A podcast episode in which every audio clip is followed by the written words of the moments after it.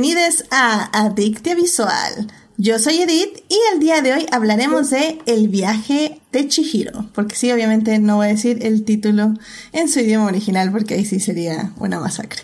Así que el viaje de Chihiro será. Para discutir, fangirlear, analizar y llenarnos de feels está conmigo Daphne. Ay, el abecedario, qué horror conmigo. Daphne, ¿cómo estás? Bienvenida al programa. Hola, hola, muchísimas gracias por invitarme. Un gusto estar por acá. Qué bueno que regresaste aquí para hablar de cine en esta ocasión, así que bienvenida. Muy, muy bien, muy bien. También está aquí con nosotros Esteban. Esteban, bienvenida al programa, bienvenido de regreso. Ay, muchas gracias, bien contento de estar aquí. Por fin creo que va a haber alguien que va a preguntar si la vieron en cines y no me va a sentir mal. De hecho, creo que sí, no te vas a sentir mal, efectivamente.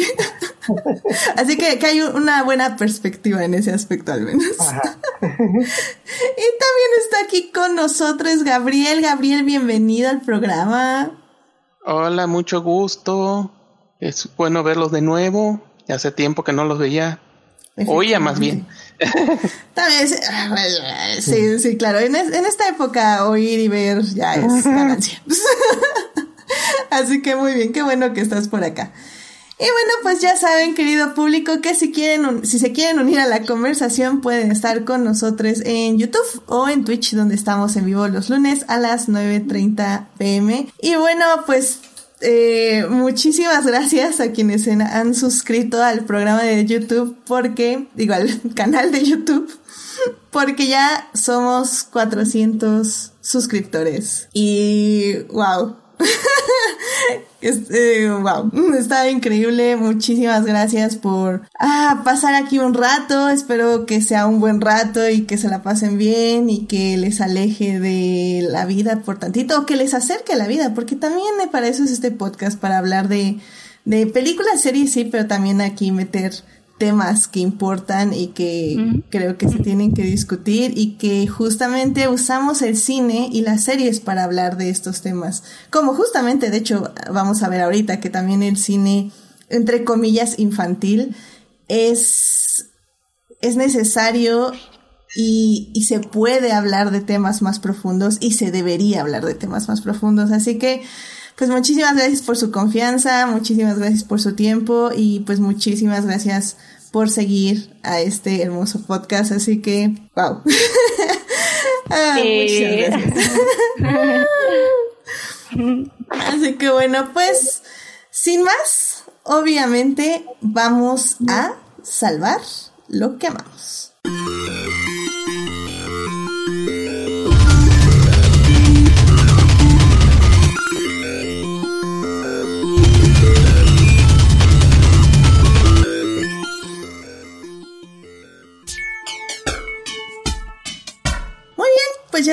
Aquí para salvar lo que amamos. Dafne, ¿a ti qué te gustaría compartir con el público esta semana? A mí me gustaría recomendar, pues es, es una película. Se llama The Father, está bastante sonada, está nominada, pero apenas, apenas tuve la oportunidad de verla y la verdad me gustó mucho. Es de este Florian Seller y lo que creo que la quiero recomendar, porque a pesar de que es un tema difícil, creo que la forma en que retrata la demencia y ay, pues esa desconexión que llega con, que puede llegar con, con, con la edad, esa desconexión con la realidad, pues sí rompe el corazón. Y creo que vale la pena, a pesar de que sí es un tema difícil y a lo mejor, sí, a lo mejor es una peli que no es para todos, pues sí le recomiendo. Creo que es un tema que está muy bien retratado. Oye, Dafne, me acabas de arruinar mi, recomendación Lo siento muchísimo. La, verdad, yo, yo también la vi este fin de semana. Obviamente la viste en cines, ¿verdad, Dafne? Obviamente. Eh, igual que yo, este, obviamente la vimos en cines porque se estrenó en cines justamente este fin de semana en México y no está en ninguna otra plataforma. y aquí puro medio legal. Sí, ya, sí, pero, pero la verdad es que sí, o sea, es una gran recomendación. De hecho, en mi top de las películas nominadas a mejor película en los Oscars está en el tercer lugar, si no mal recuerdo. Y, y ufa, o sea, a pesar de que es un tema súper importante y súper fuerte y está puesto de forma muy interesante, pero a mí lo que me voló la cabeza fue la puesta en escena. Eh, hablando cinematográficamente. Entonces está impresionante, me, me gustó muchísimo. Sí, no, y algo muy curioso. No, y algo muy curioso es que justo Florian Seller es quien dirige la obra también. ¿No? Como esa capacidad de trasladarlo al lenguaje cinematográfico me parece algo bastante, bastante respetable. Sí. y, es, más difícil de lo que parece. efectivamente. ¿Ya la viste? ¿Ya la viste? No, es que lo que pasa es que, pues yo creo que hemos, varios de nosotros hemos visto cuántas veces hemos visto una adaptación de una obra de teatro a cine y cómo aunque pareciera que ahí tienes el material, en realidad la adaptación es muy difícil. Puede ser una, un éxito maravilloso o puede ser un fracaso espectacular. porque son dos medios y lenguajes diferentes. Exacto. De hecho, creo que hemos tenido buenos ejemplos en los Oscars. Perdón, estamos interrumpe, interrumpe, Esteban, que creo que tienes un pequeño delay, pero vas, adelante, Esteban, ya no te interrumpimos más. Ah, sí tengo delay, qué mala onda. Muy poquito. Este, bueno, yo lo que lo que vi es que él sí, eh, y eso es lo interesante de la película, la forma de contarla, se, se asesoró para dar una experiencia eh, de cine, una experiencia cinematográfica. Entonces, desde el punto de vista que está contada, es una experiencia y es lo que hace, lo que la hace diferente en mm. este tema tan difícil. Mm. Y lo interesante que tiene la película, aparte, eh, pues ya ves, voy a, platicar de mi hija también porque con el viaje de Chihiro, tiene que ver mucho, pero pues ella es directora de arte. Y me gustó mucho eso también, que durante la película vas viendo pequeñas cosas en el arte que te van diciendo que, que todo esto está cambiando, ¿no? Sutilmente. Entonces, eh, pues a mí me, me, me, gustó mucho. Ya tienes aquí a invitados a casi todo el escuadrón de, de Crónicas del Multiverso y ya, ya está la, la, señal, la snob señal para esa película, ¿no? Ufa, sí, sí, sí. Y es que creo que, eh, que por cierto, tengo que quemar a Héctor, que es parte del escuadrón, escuadrón Snob, y no ha visto Shihiro, pero bueno, en fin. este, eh, realmente creo que... Tenemos que ponerle la señal. Exactamente, exactamente. Y, y sí, y creo que justamente en estos Óscares hemos tenido muy buenas referencias de cómo no y cómo sí se debe adaptar una obra de teatro. Tenemos la de Ma Rainey's eh, Black Bottom, que creo que es una forma pésima de poner una, una obra de teatro porque literalmente grabó todo en fijo y aburrido. O sea, los diálogos y el guion está muy interesante, pero la forma en que está filmada es tan simple y tan aburrida que creo que te saca mucho de la película. Tenemos otro ejemplo, por ejemplo, la también nominada Once no, eh, One Night in Miami, eh, que dirige Regina King, que creo que está entre las dos, o sea, tiene un momento en que hace muy buenos, una muy buena dirección cinematográfica y adaptación teatral, pero por momentos como que se estanca y ya no sabe qué hacer en habitación. Y, y, creo que está el otro espectro que es justo de Father, que es un director que ya conocía la obra de teatro porque él mismo la hizo y, y supo cómo sacar provecho del lenguaje cinematográfico para contar una nueva historia en base a un guion que ya se ha contado miles de veces en obras teatrales y con diferentes actores y diferentes directores y todo. Entonces, es, es muy interesante y chance y vamos a hablar un poquito igual más de esta película en Adicta Visual. Todavía estoy como organizando ahí cómo le vamos a hacer con las pelis de los Óscares, pero si les interesa que hablemos un poco más de esta peli, escríbanos ahí en redes para que lo tenga yo en cuenta. Así que bueno, muchísimas gracias por la recomendación, Dafne, y obviamente si pueden, y si obviamente quieren, vayan a ver las cines. Eh, como decimos en este programa, es una decisión que cada quien toma en este momento, salir o no salir. Y si no, eh, ya saben, está en medios alternativos, que es como yo y Dable la vimos. Este, que obviamente en el momento que salga ya en medios legales, la vamos a dar otro play para que, este, o rentar para, para cooperar con la película, pero bueno, por el momento pues así son las cosas.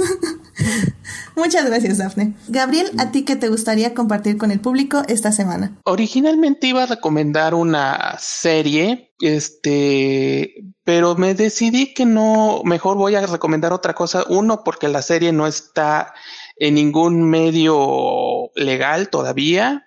Dos, la serie es una serie de animación que voy a decir el título, se llama Wonder Egg Priority, pero digamos que aparte de que no le he acabado, me he dado cuenta que tiene tal vez unos temas un poco creepy. Entonces, creo que mejor para vincularlo con el tema de la conversación de hoy, lo que quiero recomendar es el manga o cómic, para sonarlo más americano, de Nausicaa, el Valle del Viento. Eh, creo que algunos ya, algunos ya la habrán visto, el, la famosa película de Nausicaa en el Valle del Viento, que no solo fue una de las primeras películas de Miyazaki, que, que básicamente la que le dio este nacimiento de forma no oficial al estudio Ghibli, lo que muchos no saben es que la película solo corresponde a una fracción de la historia original. Porque cuando Miyazaki empezó a desarrollar la obra, le dijeron que no podían hacer una película de una historia original. Entonces él decidió hacer un manga o un cómic que se tardó varios años en publicar y si les gusta la película, el manga les va a dejar impresionados porque es una belleza son, es, ya no es tan difícil de conseguir por fortuna. Últimamente ya se encuentra una edición en dos tomos con tapadura de la editorial Viz Comics. No solo es una, este, no solo cuenta la historia completa de toda la historia de este, de Nausicaa, sino que además, este, también incluye, este, el maravilloso arte de Hayao Miyazaki, comentarios, algunos algunas cosas que ha, que hay, este, que ha dicho al respecto de la obra y personalmente yo lo recomiendo porque es una belleza. Y si no pueden comprar el manga, porque si está cariñosito, unos 1500 pesos creo, también está disponible además los libros de arte, no solo el arte de la película, sino el arte de Hayao Miyazaki que hizo promocional, sobre todo con acuarelas.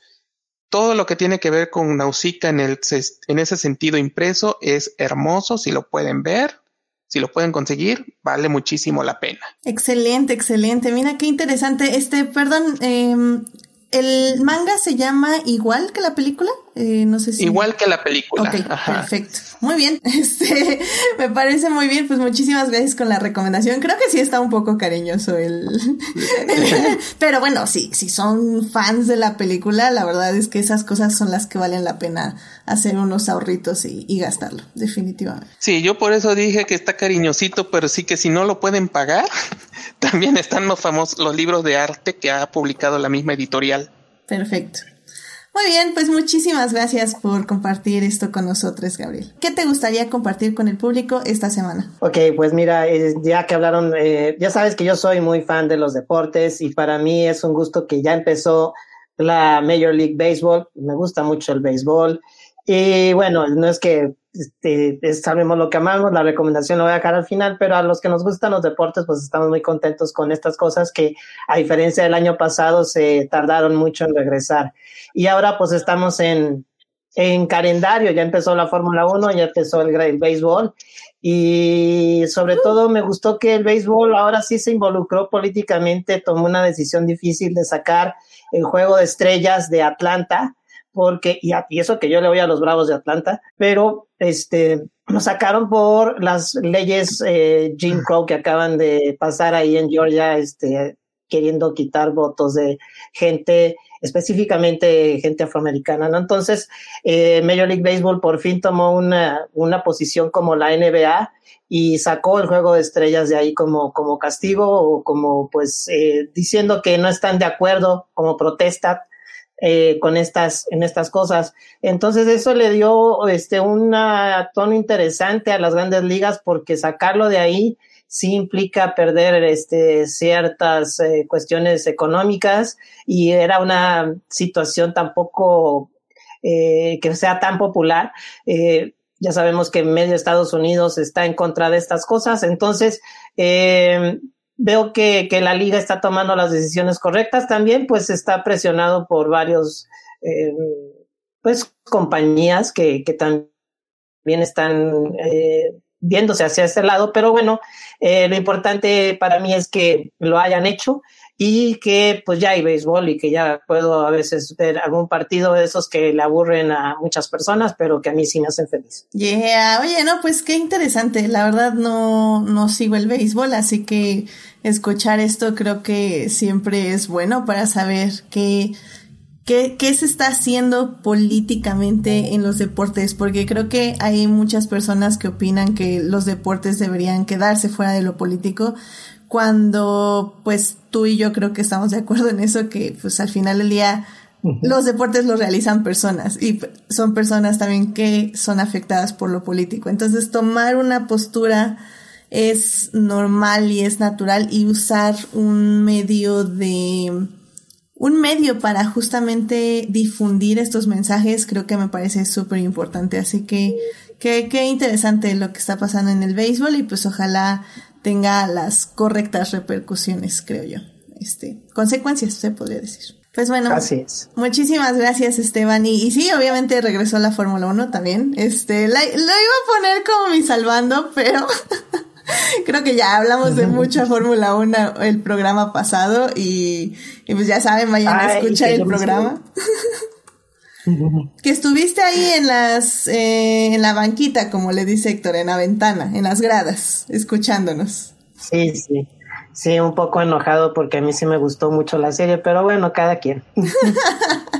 pues ya ves, ya ves, para, para la otra la vienes a defender aquí el programa, claro que sí. Que también me agradó, nada más sí, que sí, el programa se fue muy al lado negativo, no sé por qué. en fin, pues bueno, yo no voy a hablar otra vez de Fórmula 1. Eh, rápidamente, mi salvando lo que amamos. Eh, esta Semana Santa eh, tengo una, una tradición con mi papá. Hola, pa. Este, que interrumpimos el año pasado porque coronavirus y así, pero ya retomamos este año, que es obviamente ver la película por excelencia de Semana Santa llamada Ben Hur. Eh, la película la pueden ver en renta en varios medios, me parece que está en Claro Video, en Cinepolis Click, etcétera, si no es que ya tienen la edición especial de Blu-ray, este, como mi papá. y, y la verdad es que siempre me sorprende la película porque se me olvida lo buena que es. Ah, sí, tiene sus cositas, el whitewashing está cañón, hay un blackface cañón o un brown face, face, si le podríamos decir que le dieron hasta premio a mejor actor de reparto.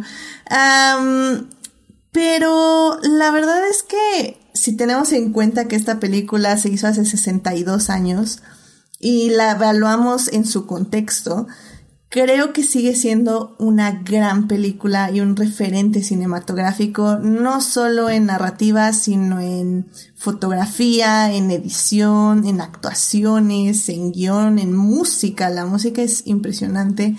Y, y pues ahorita que ya están de moda las películas de cuatro horas, creo que se la pueden echar sin problemas. De hecho, esta sí tiene intermedio, así que sí pueden pararla, ir a hacer otras cosas y luego regresar y seguir, seguirla viendo.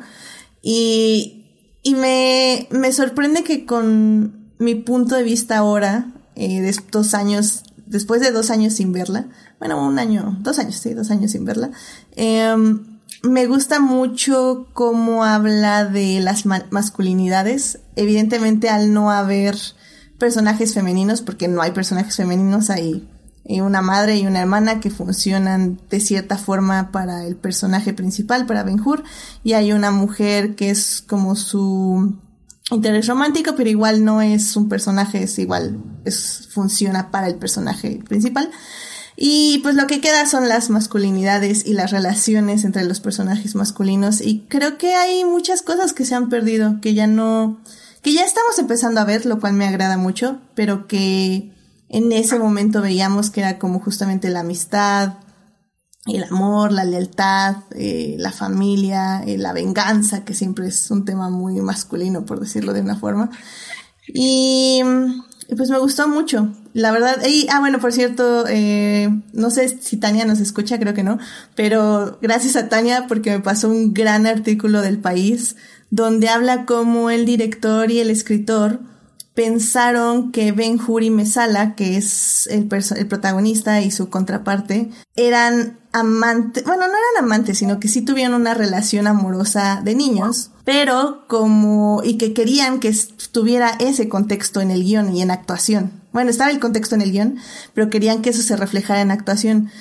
Obviamente no podían decirle a Charlton Heston, porque gran homofobia y persona muy conservadora, o sea, homofóbico, este, obviamente jamás lo iba a interpretar así, pero le dijeron a el, este, el actor que hizo a Mesala, que ahorita se me acaba de ir su nombre, y, y él sí lo interpretó, eh, Mesala sí, el actor que interpreta a Mesala, sí lo tiene este, o sea, su personaje, él sí lo piensa como que tuvo una relación amorosa con, con Ben Hur. Es, Stephen Boyd, por cierto, el actor. Entonces, ya viéndolo con esta nueva perspectiva, la verdad me gustó mucho buscar esos keys actorales de, de Stephen Boyd. Y, y, lo disfruté mucho, la verdad. Yo no sabía eso y la verdad creo que sí está ahí. Y de hecho sí lo había notado, eh, porque Tania me pasó el artículo como a un tercio de la película. Entonces como que sí había sentido algo, pero dije, no, obviamente no, porque pues, hace 62 años, ¿no? Pero no, sí está ahí, entonces qué emoción. Pero bueno, ya no me extiendo más, perdón. Me gusta mucho Ben Hur. Véanla, vayan a ver. Si nunca la han visto, por favor, vayan a ver. Es una gran experiencia cinematográfica. Sí, súper católica, eh, eh, o más bien, sí, sí, en el, la mitología católica, si lo quieren ver así, obviamente, pero creo que va más allá de la mitología católica. La mitología católica está atrás y funciona para cerrar el arco del protagonista, pero realmente es una historia de traición y de venganza y, y de perdón también. Entonces, vayan a ver, está increíble. Ven a ver mejor. Así que bueno, ya. Muy bien. Sí, gran película. Eh, algún día hablaremos más a fondo de ella, evidentemente. Muy bien, pues sin más, ya, porque ya, ya me alargué con mi mejor. Este, vámonos ya a hablar de cine.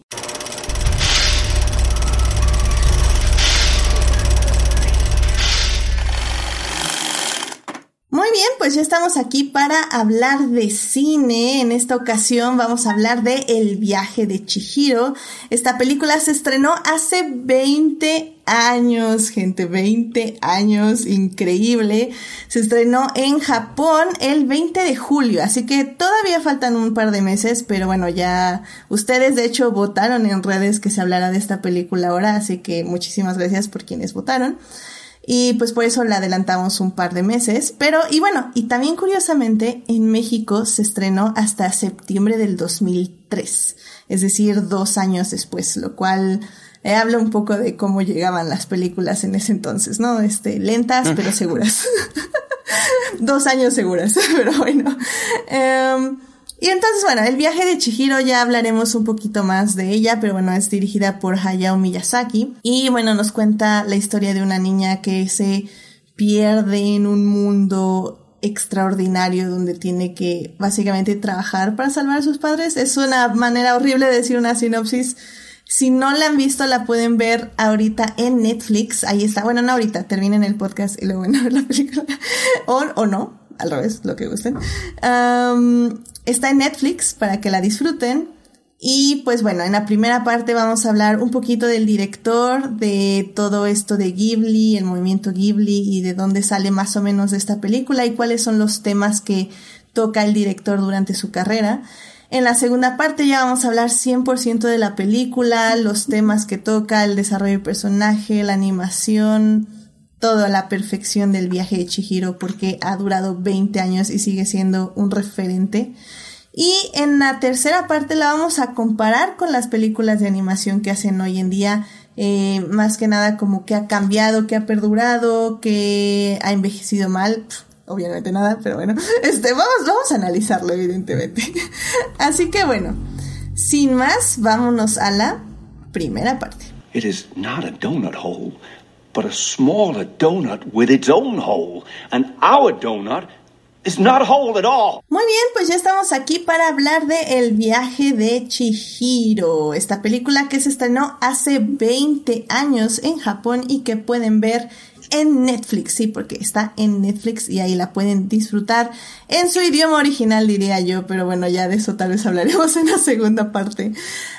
Gabriel, yo sé que aquí tú eres el experto en, en Miyazaki. ¿Por qué no nos hablas un poquito de su carrera y de cómo llegó a surgir esta película? Eh, bueno, yo no soy exactamente un experto en Miyazaki, pero bueno, eh, voy a tratar de ser lo más breve posible porque la verdad, Hayao Miyazaki es alguien que ha tenido una carrera de muchis, de muy largo aliento. O sea, él ha trabajado desde la década de los sesentas. Él empezó a trabajar en uno de los estudios más famosos del mundo, el estudio Toei, que actualmente, o sea, creo que si alguna vez han escuchado de series como Digimon o One Piece o cosas así, o sea, han visto una serie de Toei. Toei es un estudio muy antiguo, muy importante y es un estudio que además dio inicio a muchas de las grandes leyendas de la animación, entre ellos precisamente Hayao Miyazaki y el que sería su socio y compañero Isao Takahata. Eh, ambos empezaron, eh, han hecho de todo.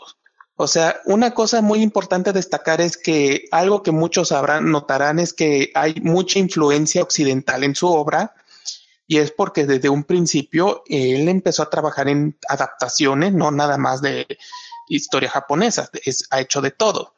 Eh, por ejemplo, hizo una adaptación de los viajes de Gulliver, ha hecho una adaptación de El gato con botas, de los Mumins en el año de 1969, este, y ya posteriormente ha hecho este, en la década de los 80 se hizo una adaptación maravillosa de Sherlock Holmes que se llama Sherlock Holmes, que él solamente dirigió como seis episodios, pero son seis episodios maravillosos, llenos de mucho humor y de mucho, digamos que ya se nota mucho del espíritu de Ghibli, en el sentido de mucha, este, de la energía, del movimiento, de, este, de la diversión que a veces se siente en los momentos de más acción, sobre todo cuando se trata de grandes, de gran cantidad de personajes en una imagen.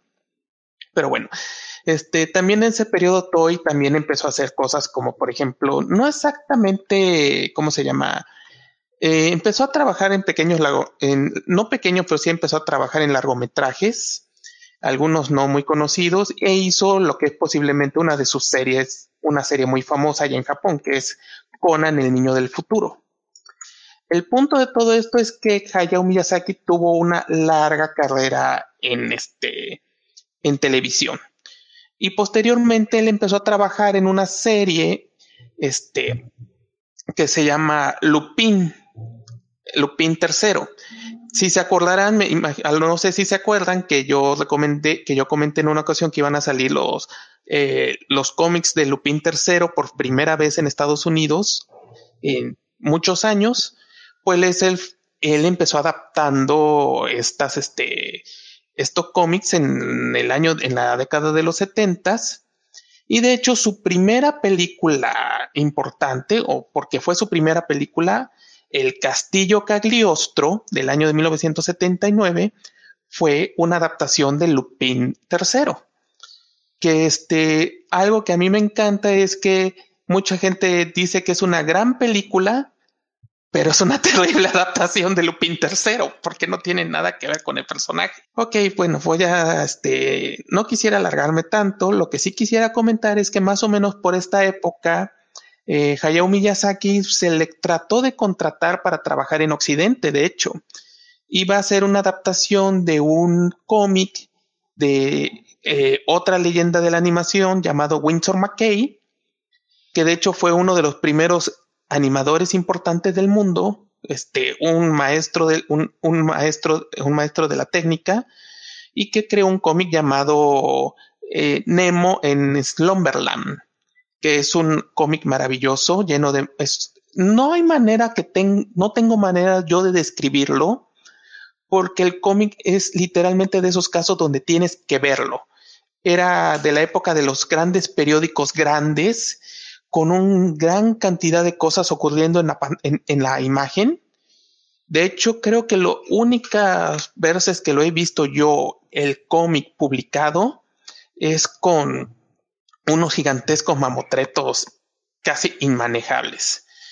Lo que ocurrió ahí, sin embargo, es que Hayao Miyazaki en esta época vivió lo que él mismo considera como la peor experiencia profesional de su vida.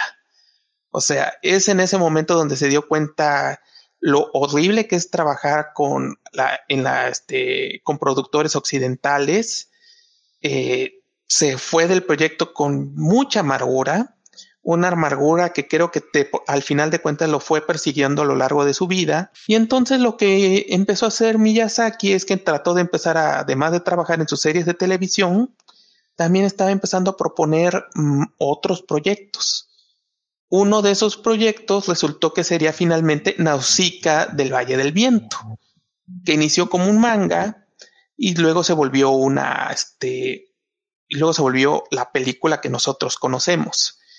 Lo que ocurre aquí en este caso fue que eh, Hayao Miyazaki trabajó con un estudio llamado, creo que se apellidaba Stopcraft, que muchos no lo conocen, eh, así tal cual por el nombre, pero fue el estudio que hizo la animación de la serie de los Thundercats.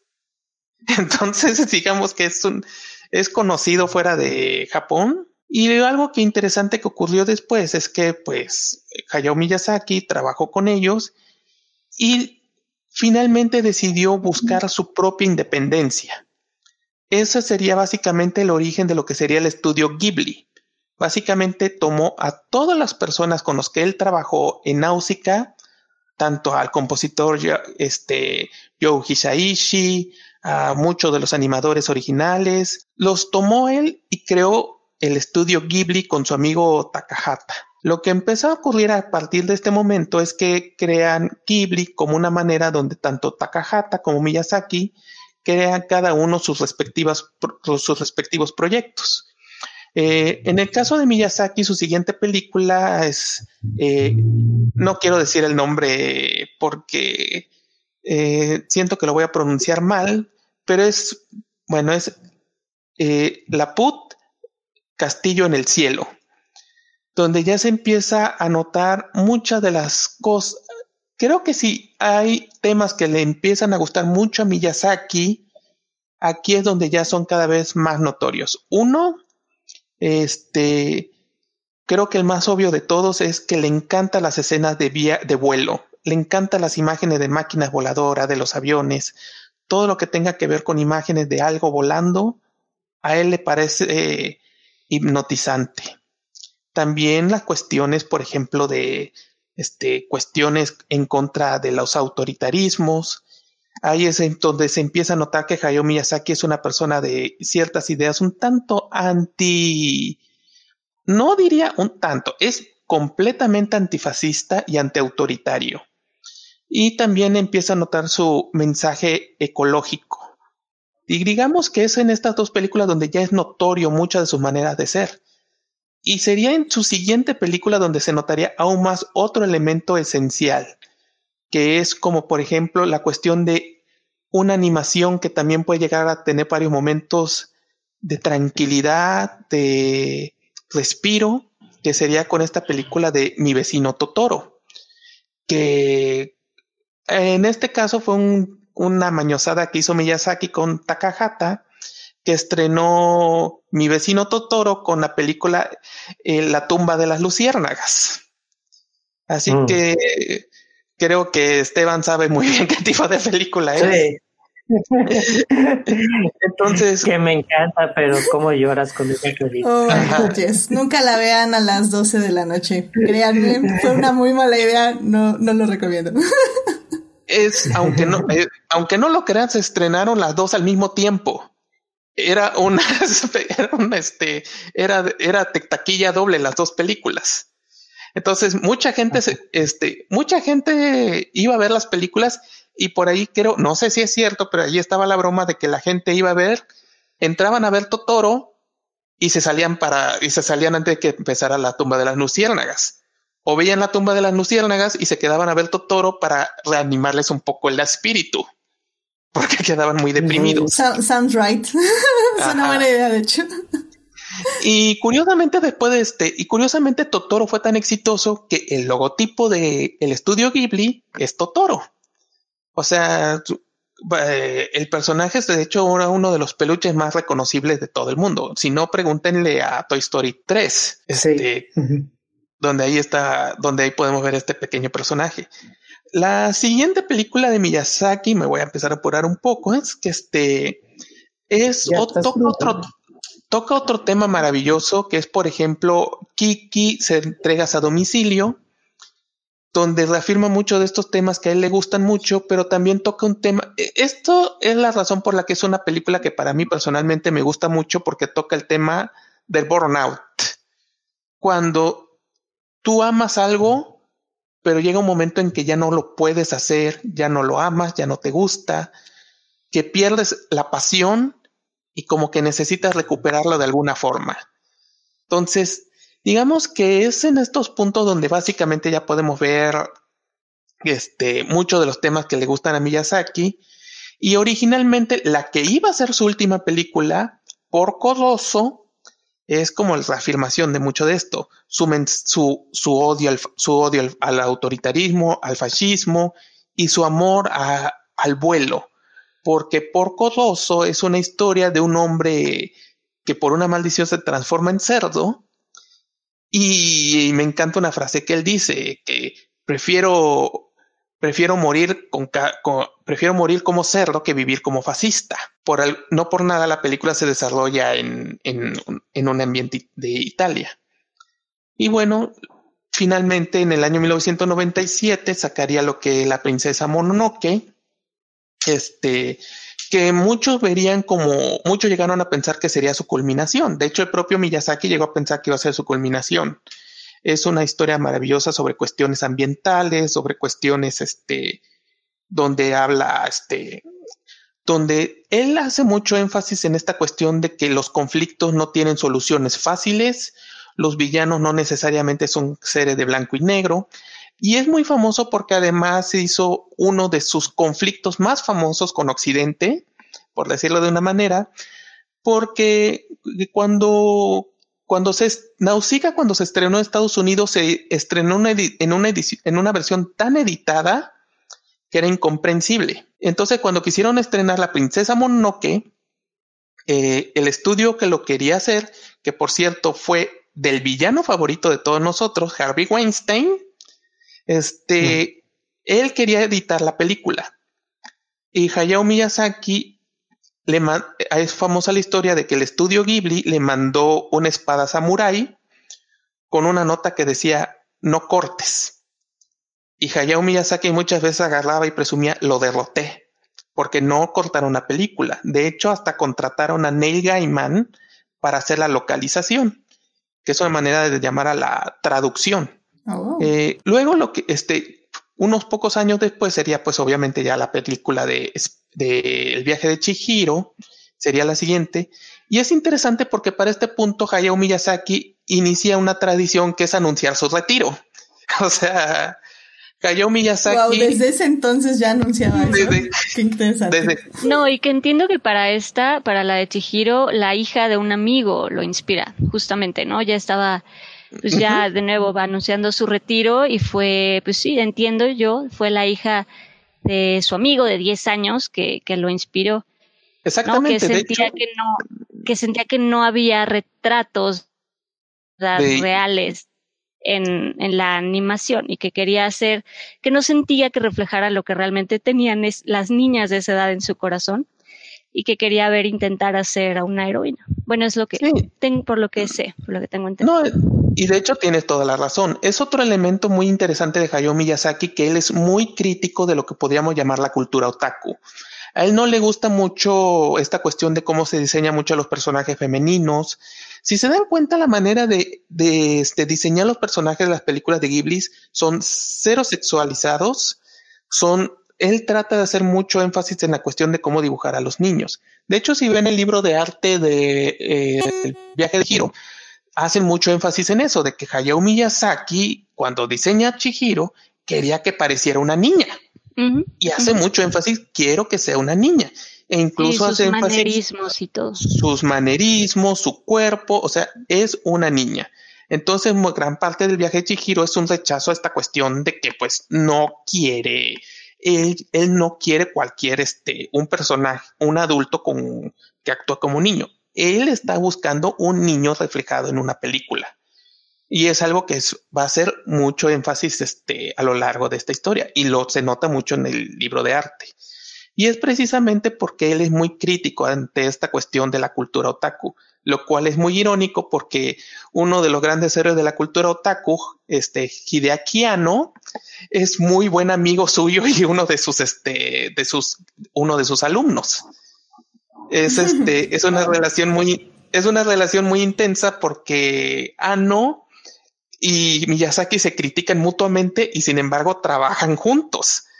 Desde, de hecho, cuando hizo esta profesionales, caray. Ajá. De hecho, la película esta de Win Rice, la última película que hizo Miyazaki en su último retiro, este, uno de los personajes lo interpreta Ano. Entonces, este, digamos que es una relación así como me, una no tan adorable relación donde se tiran piedras mutuamente. Este, Interesante. Ajá. Bueno, supuestamente se iba a retirar después de, otra vez se iba a retirar después de el viaje de Chihiro, pero es cuando saca la película de El Castillo Vagabundo, que este, que creo que es, creo que es una, también una película maravillosa. Y bueno, finalmente hace también a Deponio, anuncia que se va a retirar otra vez, nadie le creyó. este, pero de hecho, cuando hizo esta película de, eh, de Winner Rice, por su edad, cuando anunció que se retiró, mucha gente ya lo tomó en serio. Y es un poco triste porque en el contexto de cuando sale de Winner Rice, poco tiempo después sale la, eh, este, el cuento de la princesa Kaguya y fallece Isao Takahata. Mm. Y es como un golpe muy fuerte porque estamos hablando de que él Takahata, aunque no he hablado mucho de él, hacía también muchas películas y era como la otra mitad del estudio Ghibli. También este, hace unos pocos años falleció también lo que fue uno de sus productores. Entonces, en ese sentido, el estudio Ghibli como tal ya había desaparecido. De hecho, ya no hacía series como tal el, único que trabajaba era, eh, ya estaba trabajando más en intentos de hacer series de televisión, sobre todo Goro Miyazaki, el hijo de Miyazaki, trataba de sacar series y proyectos, pero digamos que ahí también se denota un poco que Goro y Hayao no tenían una muy buena relación, porque siempre Hayao criticaba mucho a su hijo. Eh, desafortunadamente, el estudio Ghibli sí se ha visto muy disminuido eh, entonces, pero ahí es cuando pasa algo bien chistoso, que es la cuestión de Miyazaki, que se aburrió en la jubilación. Entonces empezó a hacer pequeños cortometrajes, porque hay algo muy chistoso.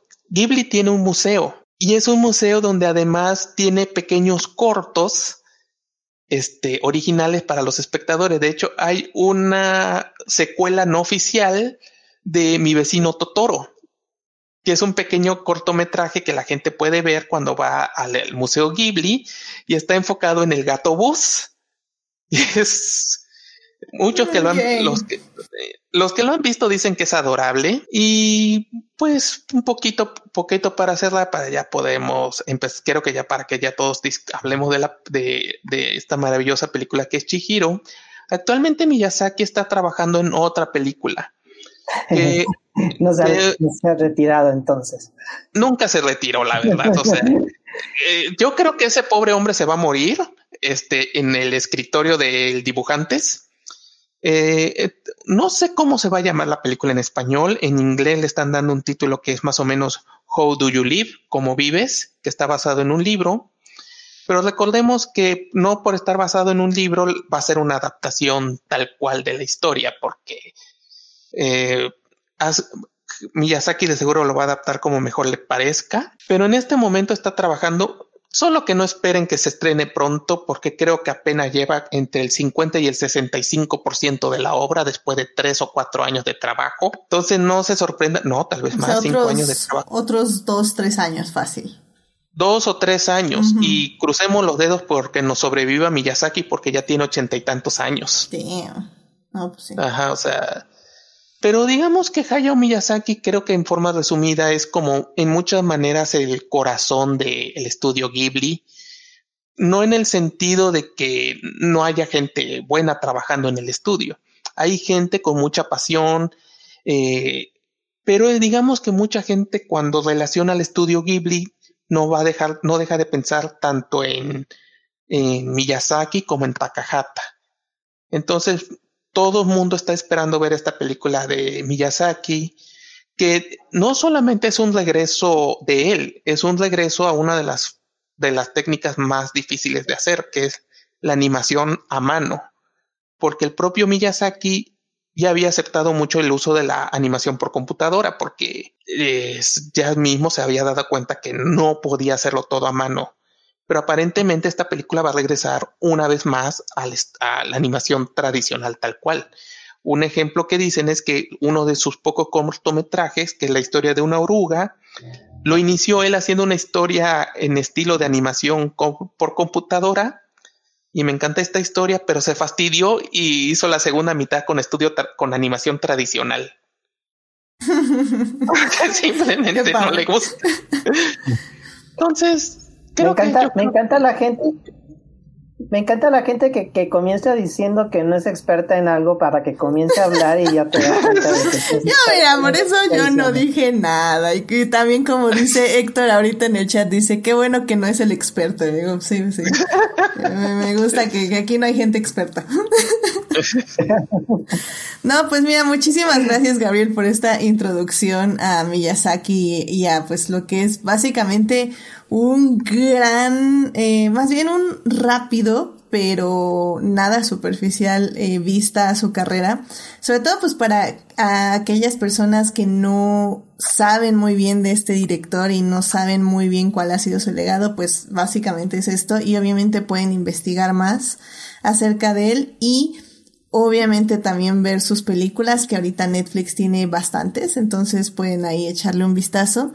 Y ya nada más para cerrar, este Héctor en el chat también dice, a ver, dice, eh, ¿es el Alan Moore del anime o Moore es el Miyazaki de los cómics? este, en cierto modo sí. Algo que tiene Hayao Miyazaki es que lo han vuelto un meme porque es muy famoso por sus comentarios. O sea, él es muy famoso por ser muy directo y en muchas ocasiones puede ser hasta muy, un poquito hasta hiriente. Eh, es muy famoso que, es muy famoso cuando le quisieron mostrar un programa y donde querían mostrar como una versión como de monstruos de para un para juego de terror o video de terror y Miyazaki agarró y básicamente les dijo esto es un insulto para el ser humano para el alma y me siento ofendido de que me hayan mostrado esto entonces no se sientan mal porque eran, era una esos enormes estudios japoneses que se meten en cualquier tontería. Entonces, Miyazaki se ha vuelto como muy famoso por esta cuestión de ser como muy directo, muy hiriente, pero que mucha gente aún así quiere su opinión. De hecho, muchas veces, eh, muy recientemente, eh, Chihiro finalmente dejó de ser la película más taquillera de la historia de Japón y a alguien se le ocurrió preguntarle a Miyazaki cuál era su opinión y Miyazaki lo único que dijo es no me importa, estoy recogiendo basura. Porque literalmente estaba recogiendo basura en la calle. Lo único que sí es cierto es que sí no hay que negar que pues Miyazaki es excesivamente duro.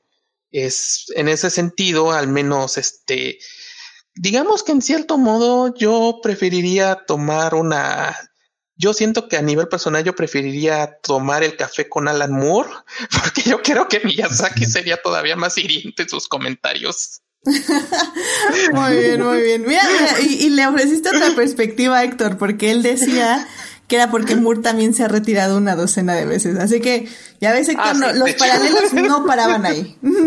no paraban ahí.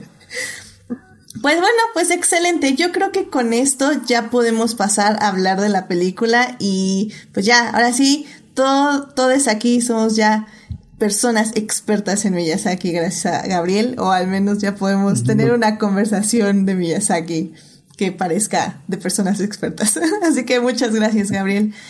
Y pues bueno, pues vámonos ya a la segunda parte. Blow that piece of junk out of the sky! Muy bien, pues ya estamos aquí en la segunda parte de este programa. En la primera parte eh, hablamos, bueno, habló Gabriel expertamente de Miyazaki, quién es esta persona, eh, qué ha hecho, cuál es su legado y también cuáles son sus proyectos en este momento para quienes puedan ir a Japón cuando todo esto termine o para quienes ya estén en Japón. Saludos a Toyomi. Este, así que... Eh, bueno, pues ya en esta parte vamos a hablar 100% de la película de El viaje de Chihiro. Eh, la película nuevamente la pueden ver en Netflix, ahí está para que la disfruten y la vean.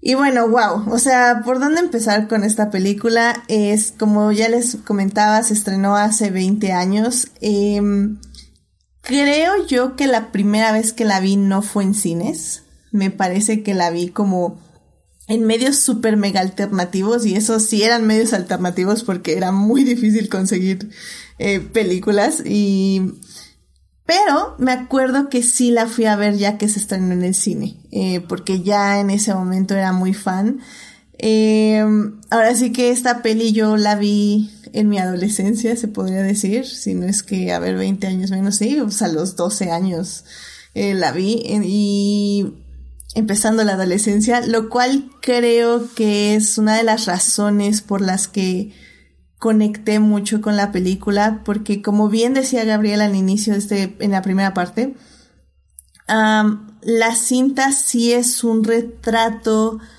sobre una niña que se encuentra en una situación extraordinaria y creo que podemos discutirlo eh, ahorita. Eh, en el aspecto de que creo que sí, el personaje de Chihiro no es como las niñas que vemos comúnmente en películas de Pixar o eh, DreamWorks, etc, etc, porque siento que eh, las niñas que son retratadas en esas películas ya son como personas expertas en emociones, en vivencias y como que siempre tienen en control todo. Y creo que una de las cosas que primero te saca de onda en la película de Chihiro es que Chihiro está sacada de onda. o sea, realmente no sabe qué está pasando, va haciendo las cosas como se van presentando y nadie le dice cómo resolver las cosas, nadie le dice cómo funcionan, nada le dicen como, bueno, es que ve a pedir eh, trabajo y para salvar a tus padres y luego ve a hacer esto, pero, pero pues no es la solución a sus problemas, nada más es como la guía para sobrevivir en, el, en ese universo. Los problemas y cómo los resuelve va a tener los que pensar ella eh, conforme va creciendo como personaje. Y tú, Esteban, querías también contar algo, algo acerca de esta película y tu relación con ella. Eh, bueno, sí, fíjate que yo la vi por ahí también del 2003, que estaba trabajando en México, eh, en la Ciudad de México, porque trabajé dos años allá en un restaurante. Y resulta que eh, yo ya sabía, había escuchado el, el voz o el hype que se había hecho de esta película, pero eh, un compañero de trabajo que su mamá es japonesa, compró el DVD en, en, esa tienda que ya no existe, creo que era Mix Up. este, compró el DVD y me lo prestó y fue su gran error porque nunca se lo devolví. yeah. Pero eh, resulta que cuando me la prestó, yo, yo estaba eh, viviendo solo porque me estaba separando, me estaba divorciando, pero eh, me llevé a mi hija que tenía seis años, estaba conmigo pues una Semana Santa, ¿no? Sus vacaciones, estaba ahí conmigo, se quedaba hasta un mes. Y pues yo tenía muy pocas películas, nada más tenía Chihiro y tenía Chicago, ¿no? Entonces, este, ¿cuál, cuál se ponía a ver? Pues Chihiro. Definitivamente Chicago no era buena idea. y no, te creas que sí, le puse Chicago también, pero en unas partes nada más. Okay. La vio completa, este, la vio muchas veces y, y, creo que, bueno, como vienes platicando ahorita, yo creo que eh, fue o resonó tanto con ella porque ella también estaba viviendo una situación especial, ¿no? Si te pones a pensar, ella estaba viviendo algo pues nuevo y desconcertante que era la separación de sus padres y entonces ella la amó, ¿no? O sea, la, la vio mil veces aunque le daba miedo Yubaba, este, pero eh, se convirtió entonces en una película de ella y mía, ¿no? O sea, la vimos muchas veces este, a través de los años, la seguimos este, viendo. Y bueno, ella decidió estudiar cine y decidió estudiar, este, especializarse más bien en la parte de la dirección de arte y ella está trabajando en eso y que esto me, me, llena mucho de orgullo. Y ya cuando se graduó, entonces yo le, regalé un libro, sí lo mencionaste ahorita, Escata, que es el, el libro del arte de Chihiro, donde ves todo eso que, que, están, que están diciendo acerca de cómo él eh, diseñó este personaje. Aparte está precioso ese libro con todas las ilustraciones que tiene. Creo que lo tienes doble, ¿verdad? este, entonces, eh, fue, fue una conexión muy especial con esta película y yo quedé encantado desde la primera vez con la, con la animación que tiene, con los mensajes que maneja y precisamente con este personaje, o sea, todos los personajes tienen algo especial que haces que conectes con ellos. Y, y también el, asunto de esta ambigüedad de que quién es el villano, ¿no? Al principio piensas eh, o que tienes claro los villanos, pero pues los vas comprendiendo. Yo lo había hecho antes en Mononoke, para mí fue la primera película de Ghibli que vi, o sea, no solo de Miyazaki, sino de Ghibli, y fue la que me hizo que viera las demás eh, que, he visto, como es la de Mononoke, la del castillo, este, las luciérnagas y todas estas otras, ¿no? Em, así que cuando me dijiste de, que son 20 años ya de Chihiro, este, que es el aniversario, pues dices, este, qué, qué bonito, eh, creo que es una película que vale mucho la pena ver y que ya está, es parte de la historia del cine y es una de las imprescindibles en cuanto a animación. Eh, tenía, sé que tiene grandes fans, ¿no? De, creo que, no sé, el de Pixar era muy fan de, de, de, esta película, el que ya no se puede nombrar o que ya salió. Este, y, y bueno, de, de, esta forma fue como yo me identifiqué con esta, con esta historia y cómo fue que la estuvimos disfrutando. Una y otra vez la veíamos a cada rato, ya sabes, los niños la ven quién sabe cuántas veces, pero ninguna eh, vez que la volví a ver me aburría, eh, porque son temas que sí resuenan en niños y en adultos por igual. Sí, completamente de acuerdo. Y es que Chihiro tiene muchos temas, o sea, creo que el principal evidentemente es justamente cómo su protagonista va madurando y va creciendo. De hecho, escuché, ahorita estaba escuchando como algunas reseñas y así eh, para eh, ver cómo más o menos íbamos a manejar el programa.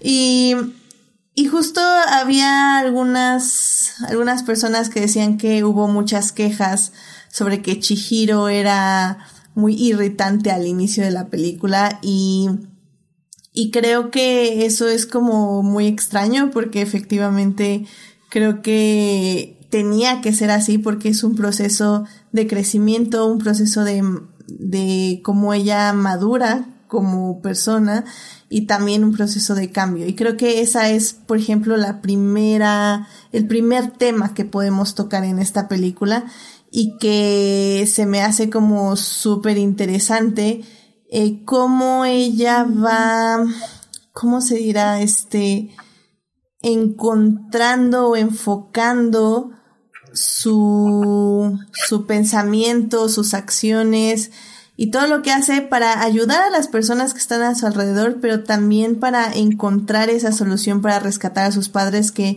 en el inicio de la película pues eran como pues su base y su pues sus rocas por decirlo de alguna forma y que de un momento a otro eh, les pierde. Y y sí o sea evidentemente creo que como tú dices o sea eh, creo que es un momento que tal vez no todas las niñas pasan cuando crecen pero que de alguna forma sí lo vivimos así porque es eh, esta es la separación con los eh, con la madre y el padre se vive en un proceso de la adolescencia y es justamente cuando tenemos que aprender a relacionarnos en el mundo y, y pues qué mundo es, ¿no? También, este, Dafne, no sé si, si tú ya quieras hablar un poco del universo que crea Miyazaki para, eh, en, el que coloca a Chihiro para que tenga este viaje de crecimiento. Sí, y justo eso. La cosa es que eh, el universo es súper, sumamente, diría, únicamente simbólico. y, y eso, creo que lo importante es exactamente eso, como el proceso de esta niña por, por, por adaptarse, ¿no? Es una historia de, pues sí, de, de adaptarse y buscar ella sola eh, salir adelante y creo que por eso esto que decías un poco de que a mucha gente le parecía pues como que que irritaba un poco a la gente, Chihiro al principio. Creo que eso es lo que también la hace muy, justamente muy real, porque es, es una niña, lo que, lo que decíamos hace, hace, hace un momento, ¿no? Que al final sí, eh, toda su actitud, su forma de enfrentar las cosas es, es de una niña de, de 10 años. ¿No? Y el, preguntarte, bueno, ¿qué haría yo en esta, en esa situación? Pues estaría súper asustada, no sabría qué hacer, no querría moverme, no, no sabría con quién sí hablar, con quién no. Y si llega este niño y de repente me jala y me dice, no, pues tú ven para acá, por un momento lo dudaría, pero es la única persona en la que aparentemente puedo confiar, entonces si voy, no sé, como que siento que algo muy bonito en general de lo que, de lo que tienen estas historias es que saben plantearte reacciones reales ante estímulos ficticios. Y creo que eso es algo, pues, muy bonito, que se siente de nuevo, que a pesar de que estás en un mundo sumamente increíble y fantástico, la reacción de ella es muy genuina y, y pues bueno, sí, del universo, pues te digo, todo, todo es eh, simbólico y, y pues tienen muchas formas de, de interpretarse, ¿no? Creo que ahí sí cada quien puedes clavarte desde lo mitológico, porque creo que, o sea, todos los dioses tienen su base mitológica, todos los dioses que van al, al baño eh, tienen su base mitológica y, y también puedes verle otro, otro nivel. Si te vas a lo, solamente a lo, a lo mitológico, que de hecho tiene sentido con lo que están representando, y también nada más ver lo que, lo que están influyendo en la historia exclusivamente con Chihiro, ¿no? Cómo están cambiando su, su destino y su vida y su, y sus decisiones. Uh, no sé, si hablamos de, por ejemplo, el, el Sincara, digo, no sé si ya nos adentremos a, Ah, a esto, justamente nada más, eh, entonces déjame, perdón, te voy a interrumpir, sí, Daphne, no. eh, porque me acabo de dar cuenta que tal vez hay gente que no haya visto la película y no tiene idea de qué estamos hablando, porque mencionaste un baño, pero pues, ¿qué es eso de un ah. baño? Entonces, nada más rápidamente, eh, la película, obviamente vamos a hablar con spoilers, este, pero la verdad creo que la película es una experiencia por sí misma y los spoilers no creo que les afecten porque como ya hablaremos la animación es un arte por sí misma. Entonces, bueno, básicamente está esta familia, eh, madre y padre y que están buscando su nueva casa, si no mal recuerdo. Bueno, sí, lo, lo vi hoy. Este, están buscando su casa y se desvían del camino. Eh, y llegan como a un túnel y llegan como a una feria olvidada, o al menos así se refieren a este lugar, donde sus padres empiezan a comer todo lo que hay, porque hay como unos puestos de comida. Y eh, Chihiro empieza a buscar a ver como alrededor qué está pasando, qué es ese lugar. Y cuando regresa se da cuenta que sus padres están convertidos en unos cerdos y que el lugar donde está básicamente es pues sí, una feria, pero no está abandonada, sino que cuando anochece se es habitada por seres mitológicos, espectros, este, pues no sabe qué son, son personas, bueno, no son personas, son seres extraños. Y se da cuenta que eh, para que no la conviertan en cerdo a ella también, pues tiene que conseguir un empleo en el lugar que gira básicamente todos estos comercios. Es un centro de baños, de, pero no, es de baños de, ¿cómo se? Balneario. Pues más bien sería como un balneario, ¿no? Mm, eh, en una casa de baño. Una casa de baño, ajá. Y pues básicamente tiene que conseguir trabajo ahí para poder, una, para que no la conviertan en cerdos y en cerda, y eh, para que encontrar una manera de salvar a sus padres, ¿no? A su padre y a su madre.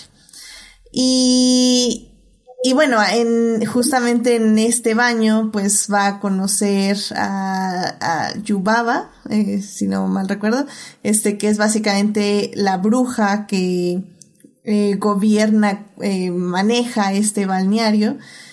También está este Haku, si no mal recuerdo, em, que es básicamente la mano derecha de, la bruja, que básicamente él ayuda al inicio. Y pues va, va, a haber muchísimos personajes, entre ellos también un ser que es sin rostro, eh, que va a tener una interesante metáfora ahí. Entonces, eh, básicamente todo lo que vamos a estar hablando son las experiencias que Chihiro tiene en este balneario y cómo va adentrándose al mundo. Y pues bueno, para ya seguir justo con esta conversación, este, Dafne, no sé, ibas a decir algo de El Sin Rostro, me parece. Este, sí, no, digo, ya sí nos íbamos a adentrar un poco al, al universo y lo, como lo que vemos en, en, los personajes. Iba nada más a mencionar que, eh, pues sí, cada, te digo, cada uno puede tener varias lecturas, pero iba a decir como, por ejemplo, el Sin Cara, eh, creo yo, por ejemplo, porque mucho, o sea, no es que sea como malo, creo yo que simplemente absorbe lo que se le presenta y lo, y lo refleja, ¿no? Como cuando Chihiro le da, le muestra amabilidad, eso es lo que él le refleja a ella, ¿no? Cuando en el, en la casa de, de baños, eh, lo confrontan con, pues sí, con avaricia, pues igual, eso es lo que, lo que regresa, ¿no? Cuando ya están con, con, bueno, con la abuela, eh, pues sí, que igual sí le muestran también como amabilidad y cortesía, pues también eso refleja, ¿no? Entonces te digo, como que cada uno de los personajes es, es una peli muy simbólica, cada uno tiene su, su interpretación y lo... Sí. Sí, creo que... Eh porque como decimos, o sea, tenemos este, esta onda de crecimiento de Chihiro y cómo va aprendiendo, porque literalmente, bueno, va aprendiendo a vivir en el mundo, porque eh, al contrario de muchas películas de animación, creo que aquí sí eh, la meten 100% en el mundo industrial, en el mundo laboral, y no tienen, pues básicamente mercy, no tienen este, ¿cómo se dice? Ah, eh, piedad. Piedad, exactamente. piedad, ¿no? Con ella. O sea, es un lugar donde la van a explotar, donde pues sí va a ganar dinero, se podría decir, o bueno, va a ganar algo. Pero, pero básicamente lo que entramos o lo que entra ella es este el mundo del consumismo.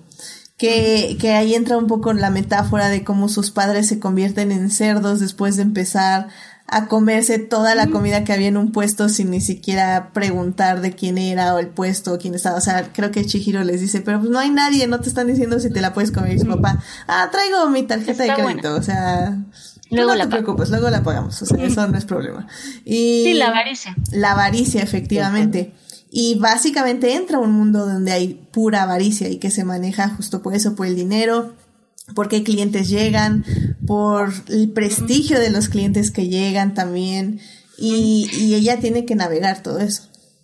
No, y desde que llega, ¿no? Porque desde que, eh, desde que van en el carro, tú ves lo que es el eh, tori o la entrada, que se supone que refleja la entrada al lugar de los, de los dioses.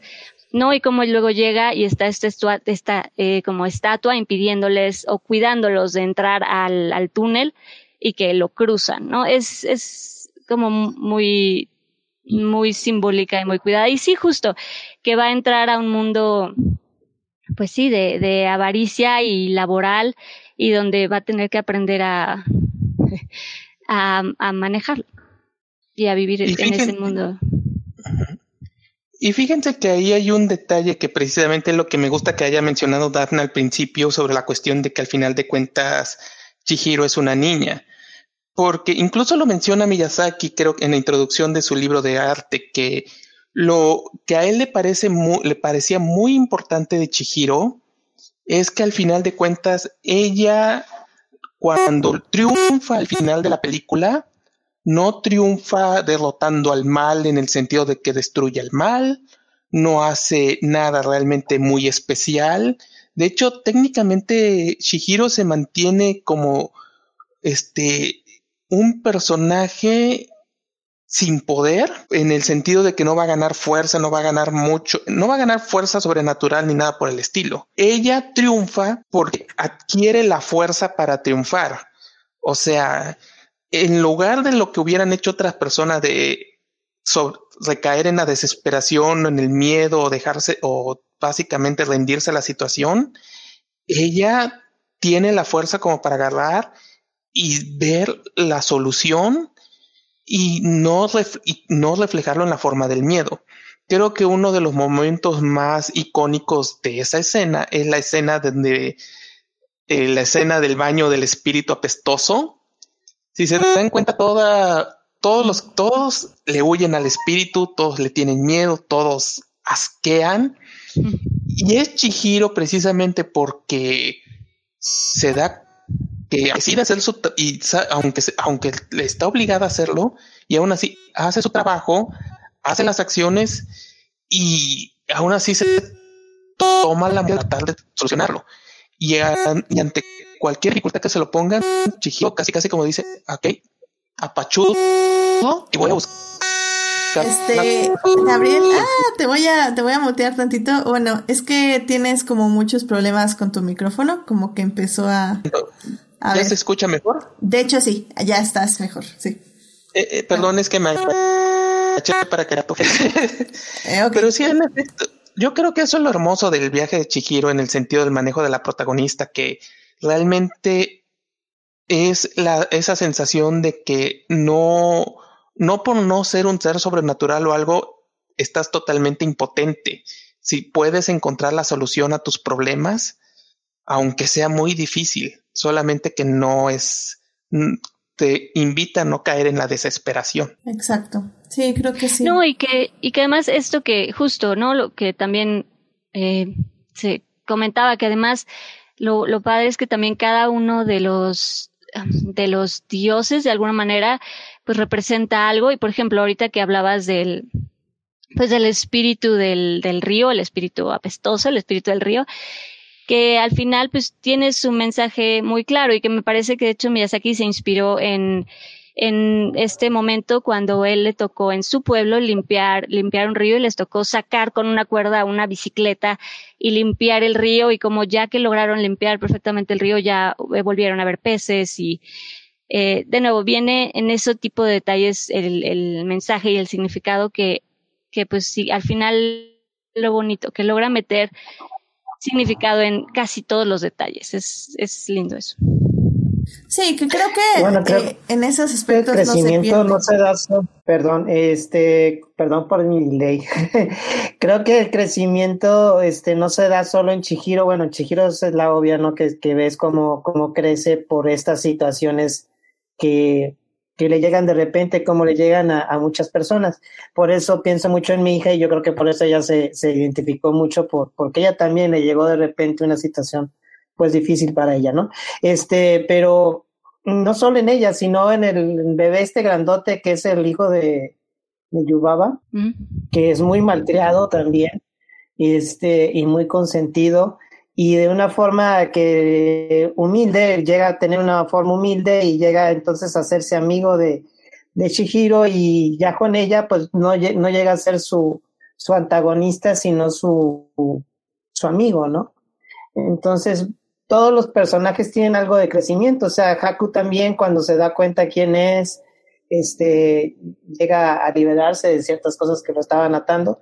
Entonces es importante o es interesante cómo todos tienen algo que hacer, no solo es el viaje de ella, ella es la principal, pero todos tienen un viaje como, junto a ella, ¿no? no Todos tienen algo que van cambiando. Sí, efectivamente, y creo que van, creo que es un buen ejemplo de cómo el personaje principal, que a pesar de justamente no tener poderes, no tener todo esto, finalmente le va enseñando o es eh, un punto clave para ir desatando o desencadenando más bien, desencadenando eh, ciertas acciones o actitudes de otros personajes. Y creo que esto se ve súper claro con este personaje sin rostro, que como bien decía Daphne, empieza eh, tratando de complacer, primero complacerla a ella y luego cuando ve que los personajes, bueno, que básicamente los empleados y las empleadas de,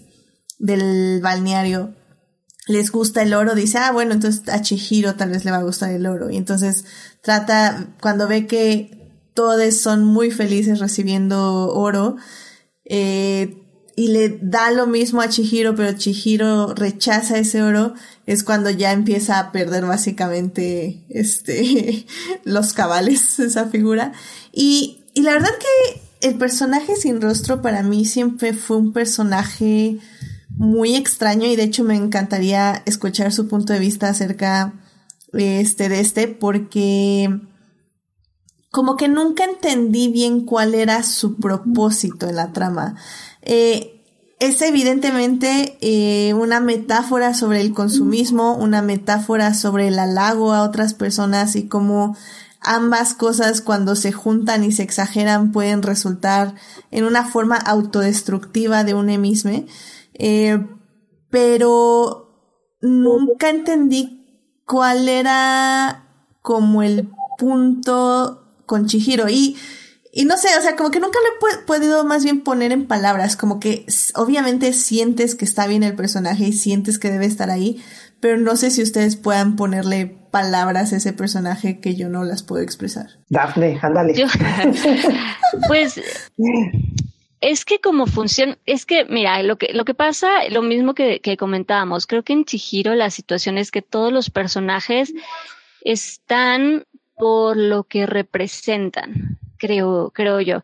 Y obviamente funcionan en el, en el mundo, en el mundo de, de los dioses para que motiven a, Chihiro a, a, crecer y a cambiar, pero creo que es más que nada eso, creo que eh, sirve como para eso que decías justamente, para reforzar el discurso de, de sí, de la avaricia, del, del consumismo, de, de, la avaricia y un poco lo que yo decía, el cómo puedes cambiar dependiendo de lo que, de lo que tú recibes, ¿no? De cómo tú te moldeas dependiendo de lo que se te presenta y dependiendo de lo que tú recibes, pues eso te vuelves y eso así respondes y eso te, en eso te transformas y de eso aprendes. Y creo que, pues, Chihiro también ve eso, porque es la única que puede ver y entender eso. De hecho, hay un momento donde ella está en el río, donde voltea a ver a, a y dice que no es malo. Estaba en ese lugar y pues estaba llenando de, de mierda, pero no es malo, ¿no? O sea, yo sé que acá afuera puede ser alguien, alguien bueno, depende de qué te rodeas. Y creo que eh, está, digo, sí es, sí es una pregunta complicada porque digo, todos los personajes son súper simbólicos en Chihiro, pero creo que está para que Chihiro también entienda eso y que también pueda mostrar eso y esa bondad a los demás, como entender como es que alguien puede ser distinto, depende de tú lo que le des y tú lo que le presentes. ¿Sabes? Te está creo para enseñar o decir ese, ese mensaje, incluso a los demás eh, personajes, si queremos verlo de esa manera más narrativa. Este, yo creo que tienes mucha razón en el sentido de que la importancia del personaje de, ¿cómo lo llamamos? ¿No face? ¿Sin rostro? Sin rostro, ajá. Creo que gran parte de la importancia del personaje es una, este, digamos que es una manifestación de lo que precisa, creo que como dicen, es una manifestación de lo que le rodea muchas veces. Entonces, por ejemplo, si nos damos cuenta, el personaje en un principio tiene esta obsesión con este. Primeramente es una obsesión con este, ¿cómo se llama? Con, de ser complaciente con Chihiro. Eh, porque pues ella eh, recibe amabilidad, entonces trata de reflejar esa amabilidad hacia ella. Nos damos cuenta por cuestiones tan, primero tan simples como querer darle este jabón, el, este, este, la tableta de jabón y hierbas que quería ella. Como le dijo muchas gracias, luego le quería dar muchos tablet, muchas tabletas de ese tipo. Y entre más tiempo pasaba dentro del baño, pues empiezas ya no solo ese, ya empieza a reflejar ese exceso de consumo, ese exceso de avaricia, esa necesidad de, combinado con esa necesidad de complacencia que ya se va formando. Por eso, este, gran parte de lo que hace es empezar a consumir, a consumir y a engordar, a volverse tan excesivo, tan grotesco, un monstruo. Y es, es, la, es el gran problema de la zona del baño, porque hay ese exceso de codicia que tiene un efecto negativo sobre un monstruo que tiene esa necesidad de reflejar lo que recibe. Entonces, por ejemplo, es en, con Chihiro no es un personaje peligroso, o con, ¿cómo se llama? ¿Yubaba? ¿Sanibaba? ¿Eh, ¿La hermana? La hermana. Ah, sí, no me acuerdo, pero la hermana. Entonces yo creo que es, yo creo que es en general la, la idea, lo que dice Daphne, es más bien ese reflejo al ambiente que está recibiendo. Porque si se dan cuenta en general, todos los espíritus que hay allá en, este, en, en los baños y todo, no son malévolos. Realmente toda la maleficencia es más una cuestión que se va transformando por esa necesidad de recibir este primero el oro, eh, por el trabajo, muchas veces, este, muchas veces estas cuestiones de la codicia que va formando Yubaba, a pesar de que eh, vemos que Yubaba tiene una, una, un lado maternal excesivamente fuerte, que se refleja en una forma negativa con el bebé en un principio, pero no nos dice que este muchas veces hay aspectos que corrompen, pero no es este nos, los personajes per se no necesariamente son malvados. Claro, Sí, o sea, no, no, y además-. Exacto. No, y además que todo se refuerza con esta increíble metáfora de, de decir es que si no trabajan, desaparecen, ¿no? Si no trabajan, no son nada. Entonces, eh, metafóricamente obliga a estos seres pues a querer eso, ¿no? A querer estar ahí, ser productivos y, ¿qué digo? Es una gran metáfora de la vida capitalista, ¿no? Amén a eso, amén. Porque pues sí, si no trabajas literal no eres nada, ¿no? Segu- de acuerdo a esta, bueno, hablando de, de esto, de la avaricia y del dinero y de esta idea de que lo que ella tiene que hacer para poder quedarse ahí es conseguir trabajo, ¿no? Es como lo primero que tiene que hacer, como ve y que te den trabajo, que te contraten. Efectivamente, y, Y, pues ya sí. de ahí, y, y que además, digo, ya, perdona más No, no, no, para adelante, adelante.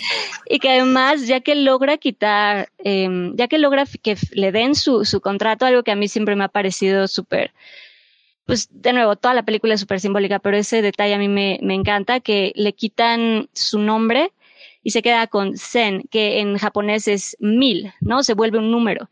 Y no solo se vuelve un número, lo que a mí me, me parece increíble es que funciona en varios niveles porque Chihiro, de hecho, significa em, las mil eh, preguntas o las mil búsquedas y pues literal la deja sin, sin preguntas, la vuelve mil y la deja sin poder preguntar o sin poder buscar nada. Y ese detalle a mí siempre me ha gustado mucho. Sí, porque para Eh. quienes no hayan visto la película, eh, la manera en que Yubaba, eh, la bruja que maneja el balneario, eh, controla a sus empleados es que les cambia el nombre o les quita su nombre. Y cuando no puedes recordar tu nombre, ya le perteneces básicamente. Y, y pues de ahí viene justamente la, la, la lectura que nos dio ahorita Dafne, que sí está súper interesante. Y quisiera hacer un comentario muy rápido. Este, eh, tristemente es una de esas características del, del japonés que es intraducible, porque como se basa mucho en estas cuestiones de, del, este, de los simbólicas, de los, o sea, el, el abecedario japonés tiene muchas cuestiones silábicas, ajá, que tri- tristemente no se traduce, porque precisamente, por ejemplo, Chihiro y Zen, cuando nosotros lo escuchamos, no parece tener Es tanto sentido. Ajá, suena muy diferente. Pero si vemos el Sí, kanji, es en la, exacto, exacto, exacto. es, El kanji es el mismo. Es triste, pero es inevitable. Es- y siento que es, es tristemente es una de las pocas de esas cosas que se pierden un poco en, en la, traducción. No, y además que lo que dices, que el japonés es un idioma súper complicado, donde un kanji puede tener tres o cuatro o cinco lecturas, ¿no? Un mismo símbolo, un mismo kanji, entonces. Pero, pero sí es un, es un detalle que me, me, gusta. Sí, si tienen curiosidad, eh, literalmente ahorita en Wikipedia lo pueden ver, este, eh, ahí donde vienen los personajes, viene cómo se escribe Chihiro, y cómo se escribe Zen y ven cómo se toman las letras. Que bueno, que lo muestran también en pantalla en la película, que creo que también eso es importante. Porque digo, si bien eh, como personas que no sabemos muchísimo de la cultura japonesa, eh, hay varias cosas que evidentemente se nos pierden. Eh, creo que en general, y, creo que... te vas a decir, no soy experta en la cultura japonesa, pero... no, y la verdad que no, ¿eh? en este caso sí, no, la verdad no, pero lo que, a lo que iba yo, sí, ya sé, a lo que iba yo es que eh, creo que los elementos importantes...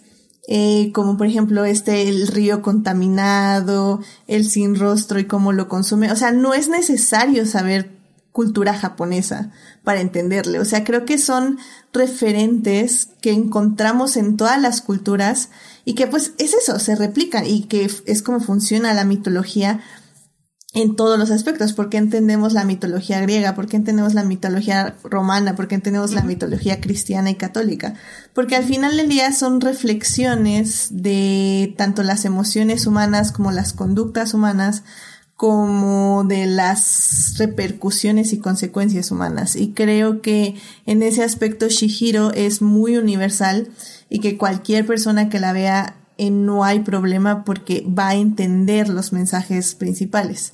Y rápidamente nada, en el chat eh, Joyce nos está comentando, dice, yo alguna vez leí que Sin Cara era un reflejo de esa parte que Japón perdió en su transición al capitalismo voraz, al menos en la visión de Miyazaki la parte espiritual y el mito diluida en la avaricia y el consumismo.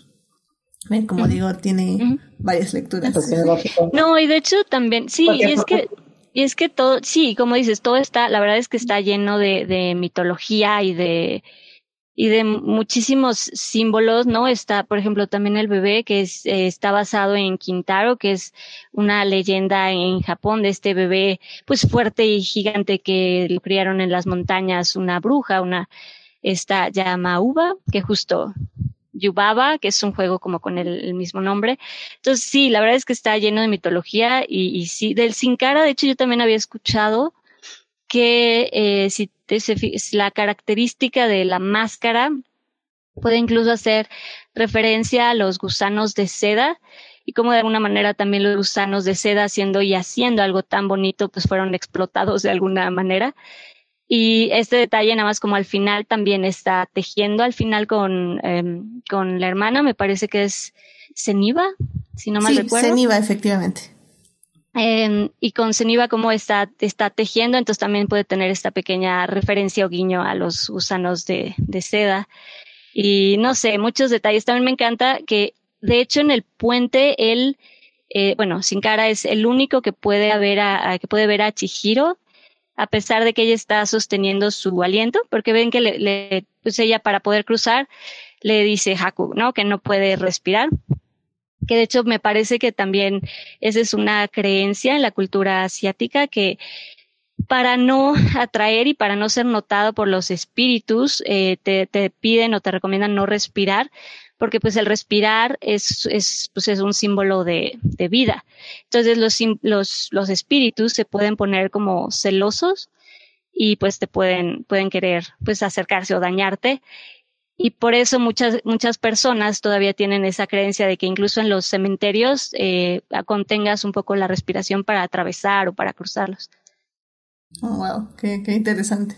Eh, Esteban, ¿ibas a decir algo? Sí, eh, bueno, hablando de, del sin cara en esta situación que todos este, están comentando, se me hace como que pues reflexionas en el sentido del mensaje de Chihiro, en ese sentido de que él eh, ofrece una banalidad como es el oro, a espíritus, ¿no? Y pues que quieren hacer espíritus con oro, ¿no? ¿Qué les sirve el oro? Y a ella le ofrece esto y ella lo niega porque le dice, o sea, lo que yo quiero tú no me lo puedes dar, o sea, no, no quiero oro, ah, no quiero esta banalidad. Ella quiere recuperar a sus padres, quiere algo más profundo. Y nada más creo que sí le acepta una, pero es para montarse al tren, si no recuerdo mal, que la lleva con Zeniba porque ella está buscando este viaje para, para pues liberar a sus padres y que ya no sean este, cerdos, ¿no? Entonces es este interesante esta situación o este, este mensaje, como están hablando ustedes ahorita o como te, es que te escribieron en el, en el chat acerca de la banalidad del capitalismo en ese sentido. Sí, sí, completamente de acuerdo. Pues miren, eh, yo creo que ya nos pasamos ahorita a la tercera parte y yo sé, yo sé que hay que hablar muchísimo de esta película y que tocamos la superficie. Em, pero yo creo que en la tercera parte vamos a hablar ya más de la animación, eh, que creo que es también un punto clave si la comparamos con las películas de hoy en día. Em, ¿Alguna otra cosa que quieran mencionar rápidamente? Digo, obviamente se puede mencionar en la tercera parte, pero algo que se quede en su ronco pecho. ¿Te parece como un ya acabamos? bien? vale. Entonces. No, pues digo, así, adelante. rápidamente, como algo que además yo rescato mucho. Digo, como dice, a lo mejor esto se menciona ahorita que hablemos de, pues, de toda la creación y la animación y toda esta parte. Pero pues algo que yo admiro muchísimo de, pues de Miyazaki es que sí se sabe que eh, algo que él hace es, ni siquiera tiene como guiones, ¿no? Él empieza como a, a hacer storyboards y básicamente deja que la historia llegue a él. ¿no? Que ha dicho como, o sea, el, la película, la historia se hace y yo no tengo opción más que seguir la historia, ¿no? Y eso a mí, la verdad, como el trabajar la historia desde el storyboard siempre me ha parecido sorprendente de, pues de, de, de cómo trabaja Miyazaki. Wow. De hecho, es, es una, ay, perdón, Muchos, este, muchos animadores lo hacen, este, pero sí es, dicen que es algo muy, muy complicado. Porque en el caso de Miyazaki, porque realmente estamos hablando de que cuando hablamos sobre todo de películas, muchas veces no sabe cuándo vas a acabar. Y muchas veces el storyboard, este, si no tienes un, un guion, puedes tomar mucho tiempo en acabar. Y por ejemplo, otro, mi otro director, uno de, otro de mis directores favoritos, eh, ya fallecido, Satoshi Kon, una cosa que era muy famosa es que él era muy lento precisamente porque él trabajaba primero el storyboard antes de empezar todo el proceso más complicado.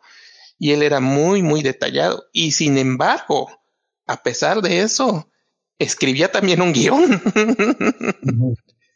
Entonces, era muy famoso por ser muy lento y en el caso de Miyazaki por algo se refleja. No solo la, su última película no es lenta solo porque el hombre tenga 80 años, es lenta porque es un proceso muy lento, muy admirable, pero muy consume mucho esfuerzo.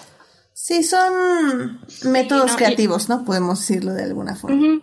No, y además que en su última película, en la de Se levanta el viento, algo tiene que mucha gente creo que por eso sí pues creímos, yo me incluyo que sí iba a ser la última peli que sacara porque sí tiene una sensibilidad muy peculiar en la película, sí se siente como una especie de pues de despedida de alguna manera, como que sí está muy pues muy sensible, está muy bonita. Me recuerda un poco a, a esta película, este, Madadayo de Kurosawa, mm. que, que digo, no sé si la han ubicado, pero, ajá, pero también es, era como igual de estas películas, eh, pues como que se sienten, pues sí, de despedida, de, y creo que eso tiene, se levanta el viento también de Miyazaki. Creo que, de nuevo, por eso creo que muchos sí creímos que podía ser su última, su última peli. De hecho, y aquí Daphne no me dejará mentir, pero nuestro director de carrera, eh, nos decía que eh, los grandes directores siempre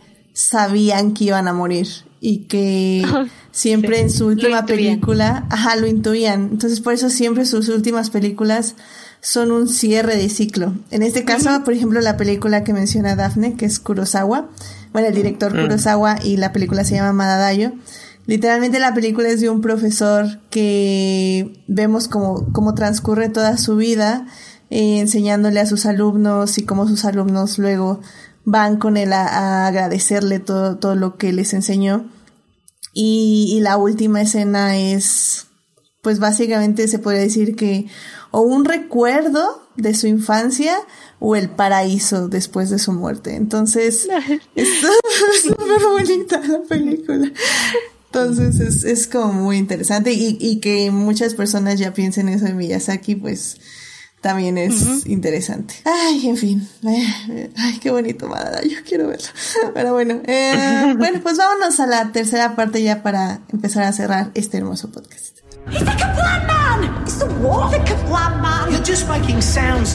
Muy bien, ya estamos aquí en la tercera parte de este podcast. Estamos hablando del viaje de Chihiro en la primera parte. Eh, Gabriel nos habló de Miyazaki, de toda su trayectoria. En la segunda parte estuvimos hablando de El viaje de Chihiro, ya la película, todos los temas que toca y por qué nos gusta tanto.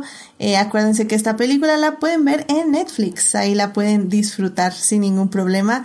Y bueno, en esta tercera parte eh, me gustaría ya comparar esta película eh, que tiene ya 20 años con las demás películas que han salido últimamente. Y bueno, obviamente lo primero que tenemos que decir es que esta película es dibujada a mano. Entonces, ya desde ahí es algo que ahora no se hace o que como nos estaba bien diciendo Gabriel, se hace muy poco o solo directores selectos. y y, y creo también que ahí radica mucho de su belleza, porque recuerdo que cuando la volví a ver, eh, porque la vi hace unos meses y la volví a ver hoy, pero ya más como rápido, eh, lo que me encanta de la animación es como el dibujo resuena con las emociones de los personajes, que también creo que es algo muy asiático. De, por ejemplo, cuando Chihiro huele a, a esta cosa pestosa que era el dios del río, este, y cómo le tiembla todo el cuerpo y cómo se ve como las líneas tiemblan y le llegan hasta el cabello. O sea, creo que hay, hay cosas muy emocionales en los personajes que se reflejan de manera muy bonita en el dibujo y, y creo que eso es algo que ya no vemos tanto porque justamente las animaciones de ahora tratan de, retratar con más fidelidad emociones reales, lo cual no quiere decir que está mal, nada más es una diferente tipo de expresión. Eh, de hecho, esa, escena que describes es, es, este, es como la firma de Miyazaki. Desde el, desde el, castillo Cagliostro de 1979 es como su firma cuando le da como escalofríos y le ves cada pelito de su cuerpo levantándose. Es muy de Miyazaki. Una cosa el, cabello levantándose, ¿no? Como este cabello cuando se, se, se, Ajá. Pero quisiera señalar que eh, la cosa es que el castillo, el viaje de Chihiro sí tiene, sí usa computadora y sí usa CGI. Lo que ocurre es que lo, esa es la cuestión de Miyazaki, lo usa de una manera como muy selectiva él siempre tuvo una política, él no le gusta mucho la idea de que el CGI sea demasiado predominante. Solo lo usa como por momentos como muy selectos o como para dar, ayudar a dar énfasis, por ejemplo, un poco en la iluminación o un poco en ayudar un poco a los efectos. Una escena donde lo vemos, ¿sabes dónde es? Cuando el espíritu del río, este, cuando finalmente le quitan toda la basura, se levanta del baño y sale. Es nada, es muy brevemente en la escena cuando se levanta el agua. Y yo nada más lo me di cuenta porque precisamente pues tengo el libro de arte y ahorita que volví a ver la película y lo estuve viendo ahí y si lo buscas, sí es notorio. Pero la belleza radica en que está tan bien usado que realmente no se nota. Y creo que esa es como la gran belleza del estilo de Miyazaki, que para él, él no trata de, ah, de que él no, él cuando utiliza ciertas herramientas las usa como herramientas. Entonces no es como que el CGI se va a notar o que un programa o algo se va a notar. Para él es una herramienta para ayudar a mejorar la película nada más. Y, este, y, y lo usa para momentos como muy, muy claves. O sea, cuando de plano dice, ya se me murió un animador, no voy a matar a otro, casi. No, y que mencionaba, ¿no? Que muchas cosas sí quería que lucieran, pero que no quería que opacaran eh, la historia, lo que se estaba diciendo. Exactamente. Como que dicen, la idea no es que eclipsen el resto de la película, es irrelevante. Lo que le interesa es que ayude. Al final de cuentas, pues es lo que muchos dicen. La computadora bien usada solo es una herramienta más. El chiste es saber Ah. usarla.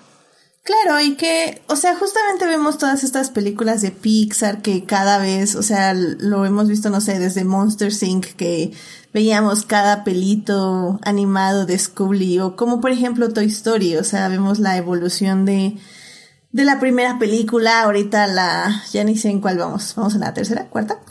Eh, cuatro, según yo, cuatro, ¿no? Vamos en la cuarta, sí. Eh, um, en la cuarta, donde evidentemente sí hay un gran avance de la animación. Y claro, eso también ayuda a tu narrativa. Y lo vimos ahorita más recientemente con Soul. O sea que al final del día, el uso de la computadora sí se refleja en la historia y sí tiene que ayudar a tu... Bueno, no ayudar, perdón. Más bien, tú tienes que usar esa animación para que funcione para tu historia y para que tu historia sea contada de la mejor manera. Y es que eh, tal vez en la animación es más vistoso porque ahora sí que lo vemos todo el tiempo. Pero también son decisiones que se hacen en las películas de ficción live action, se podría decir, ¿no? Eh, donde elegimos formato, donde eligen lentes, donde eligen si quieren filmar o si quieren nada más grabar en digital y luego poner un efecto de grano. O sea, son detalles que tal vez como público eh, muchas personas no registran, pero que al final del día, y eso es lo que yo siempre he pensado, que sí lo sienten. Y, y creo yo, o tal, o tal vez es como un wishful, este, wishful thinking, que me, gustaría que sí fuera así, que, que la experiencia sí se modificaría si fueran otros tipos de formatos, otros tipos de lentes, otro tipo de material, otro tipo de animación. O sea, si Chihiro hubiera sido eh, hecha en CGI 100%, hubiera sido, creo yo, una película muy diferente. Aunque hubiera sido Miyazaki, o sea, que hubiéramos tenido el mismo feeling eh, de, eh, del di- directorial, se podría decir. Creo que no nos hubiera dado la misma sensación haberla hecho en, en CGI. Que es algo como súper filosófico, cinematográfico, y que tal vez nunca podamos comprobar. pero, pero yo, yo sí soy creyente firme de que sí importan. Esas cosas sí importan. Yo creo que cualquier cosa, digo, yo, yo sí amo la, la animación de, de Shihiro tal cual como está. Me encanta la animación a mano y, y todo lo artesanal que conlleva, ¿no? Y creo que sí, en este caso queda mejor porque le da el alma a lo que está contando, ¿no? Eh, pero, pero yo no estoy, yo no soy para nada peleado con el CGI ni cómo estas nuevas historias están haciendo con este tipo de animación. Creo que cuando se hace bien, siempre va a ser algo bonito, ¿no? O sea, eh, ya hablaron de Soul, pero también Raya y el último dragón tienen lo suyo, o sea, todas estas películas cuando están eh, bien enfocadas, eh, pues resultan ser muy, muy agradables y resultan ser muy artísticas también. No estoy peleado con el uso de la computadora cuando se le da una, un buen uso o se aprovecha la herramienta, porque también es una herramienta muy poderosa que te ayuda a contar las cosas, como bien dice Scatano, que, que Miyazaki la, la utiliza en ciertas formas para, para realzar su historia. Entonces, eh, en sí, la verdad es que volviendo a Chihiro, pues es una animación preciosa, o sea, todos los detalles son hermosos, es una obra de arte cada, cada fotograma por todo lo que implica. Entonces, en ese sentido, pues es, es algo que sí tienes que ver y, y sí es que atesorar que se hizo de la forma en que se hizo, ¿no? Pero, pues yo repito, yo no, yo no me peleo con, con las nuevas formas de hacer las cosas y creo que de todas formas puede haber eh, historias igual de entrañables, aunque sea con CGI, ¿no? Sí, completamente de acuerdo. No, yo, yo no, eh, no, no me refería a que Soul hubiera sido una mejor película si hubiera sido hecha a mano. No, no, para nada. Ahora sí que eh, cada director elige cómo quiere contar su historia y, y eso es válido porque es parte de, de la dirección y es parte justamente de estas decisiones creativas, de este toque personal de estilo. Y al final del día, pues es, eso. Y creo que, por ejemplo, también otra de las características que me gusta mucho de Chihiro y que ya no vemos mucho, no solo en las animaciones, ¿eh? sino también en las películas live action, son estas pausas. Estas pausas como para reflexionar, estas pausas para sentir, estas pausas para ver el mundo, el universo que les rodea. O sea, yo ahorita no me tengo un ejemplo así en mi cabeza, pero recuerdo mucho que hay, hay películas que digo, sí, o sea, la película está bien, pero se veía que el universo estaba muy bien construido, que, que había personajes atrás, que había mundos, que había maquetas, y ya sea por presupuesto, por tiempo, por cómo está estructurada la historia, no pudimos ver ese universo. Y, y lo que me gusta mucho de, de Miyazaki es cómo nos da estas pausas para explorar el mundo, para ubicarnos dentro del mundo. O sea, creo que cualquiera que vea Chihiro puede dibujar, no sé si el, el balneario, pero al menos sí un, un mapa de cómo Chihiro se movía a través de, de las escaleras y cómo afuera qué puente lleva aquella y todo, porque es como súper entendible y súper bonito que en medio de todas estas tramas se tome el tiempo eh, Miyazaki para recorrer estos lugares. Y creo que ya es algo que no vemos mucho en, en películas. Por ejemplo Soul eh, que ya que la estamos mencionando es como o sea tiene muchos escenarios pero, o sea, yo creo que es muy difícil no, no ubicarte, porque sí te ubicas, no digo que estén mal, sino que simplemente los vemos tan rápido, tan de paso y...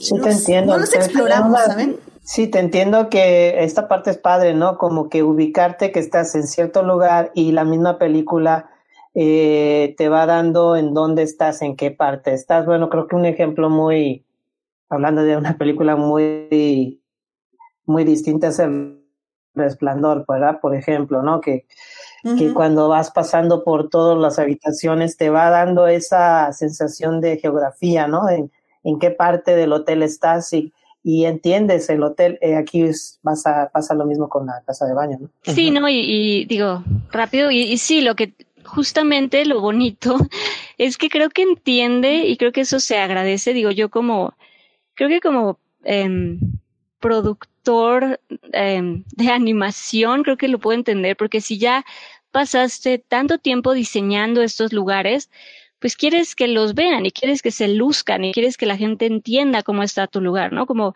esta onda de, presumir un poco tu producción creativa. y eso lo, tiene mucho. Justo como dices, cuando, cuando llega y llegar al, bueno, y aparte toda la, la, casa de baño, pero además el pueblo, o sea, cuando llega toda la parte de, de como del mercado en donde comen la comida y de ahí a cómo llega al puente y la casa, todo, como dices, ubicamos perfectamente el espacio porque nos dan tiempo de, de respirar con ella, con, con Chihiro y conocer con ella el, el mundo. Y también un momento muy bonito de esto que mencionas como de respirar y de permitirnos estar en el universo es cuando está en el, bueno, en el tren con, con sin rostro, con sin cara. Es un momento literal donde te deja respirar y te deja estar con ellos en el tren. No pasa nada, estamos viéndolos, estamos viendo el agua, estamos recorriendo con ellos y eso es muy, muy lindo. Y de hecho también pasa, bueno, en, en creo que en, en, casi todas las de Miyazaki, pero ahorita una que me viene como ejemplo también es en Totoro. En Totoro, cuando llegan las niñas a la casa, entiendes perfecto la casa y estás con ellas, estás conociendo el mundo y el espacio con ellas. Y cuando van al árbol, entiendes también perfectamente cómo funciona su, su terreno, su casa, su espacio. Bueno, yo lo que sí puedo decir es que, bueno, Daphne no me va creo que Dan no va a estar en desacuerdo, que una de las cuestiones de la animación es que la animación, cada escena que tengas, la animación es muy difícil porque a diferencia del live action, todo, o sea, todas las escenas que vas a mostrar en la imagen, las tienes que construir, las tienes que dibujar, las tienes que crear. Entonces hay un enorme esfuerzo detrás. Entonces, realmente muchas veces la animación, los límites suelen ser a veces cuestiones como de dinero o de tiempo. Pero cuando sorteas eso, realmente quieres, es un trabajo enorme que quieres sacarle mucho provecho. Y bueno, yo creo que no es, no es exactamente igual, pero un ejemplo que creo que también hay una cuestión donde yo siento que incluso se siente un poco la influencia de Miyazaki, porque incluso ellos mismos lo decían que cuando ten, ten duda, pregúntate qué haría Miyazaki, es en Pixar, porque hay una cosa que yo sí, una película que a mí me gusta mucho de Pixar es la de Up, aquí traducida como una aventura de altura, que Creo que la gran creo que la gran mayoría de las personas que han visto la película se va a dar cuenta que las mejores escenas no tienen diálogo. Son muchas veces simplemente escenas, no solo el famoso prólogo, que es totalmente sin diálogo, o sea, toda la escena de la vida de casados. Muchos momentos la película como que agarra y brevemente, tal vez muy breve para Miyazaki, pero interminable tal vez para los este para los para el, para el estilo occidental se toma un momento de respiro nada más para mostrar la casa volando o la casa en posición o el, las reacciones de Carr el, el viejo. Creo que son esos los mejores momentos realmente de este de, de la película. Simplemente los momentos más donde no hay más que movimiento, no hay más que expresiones, no hay más que música.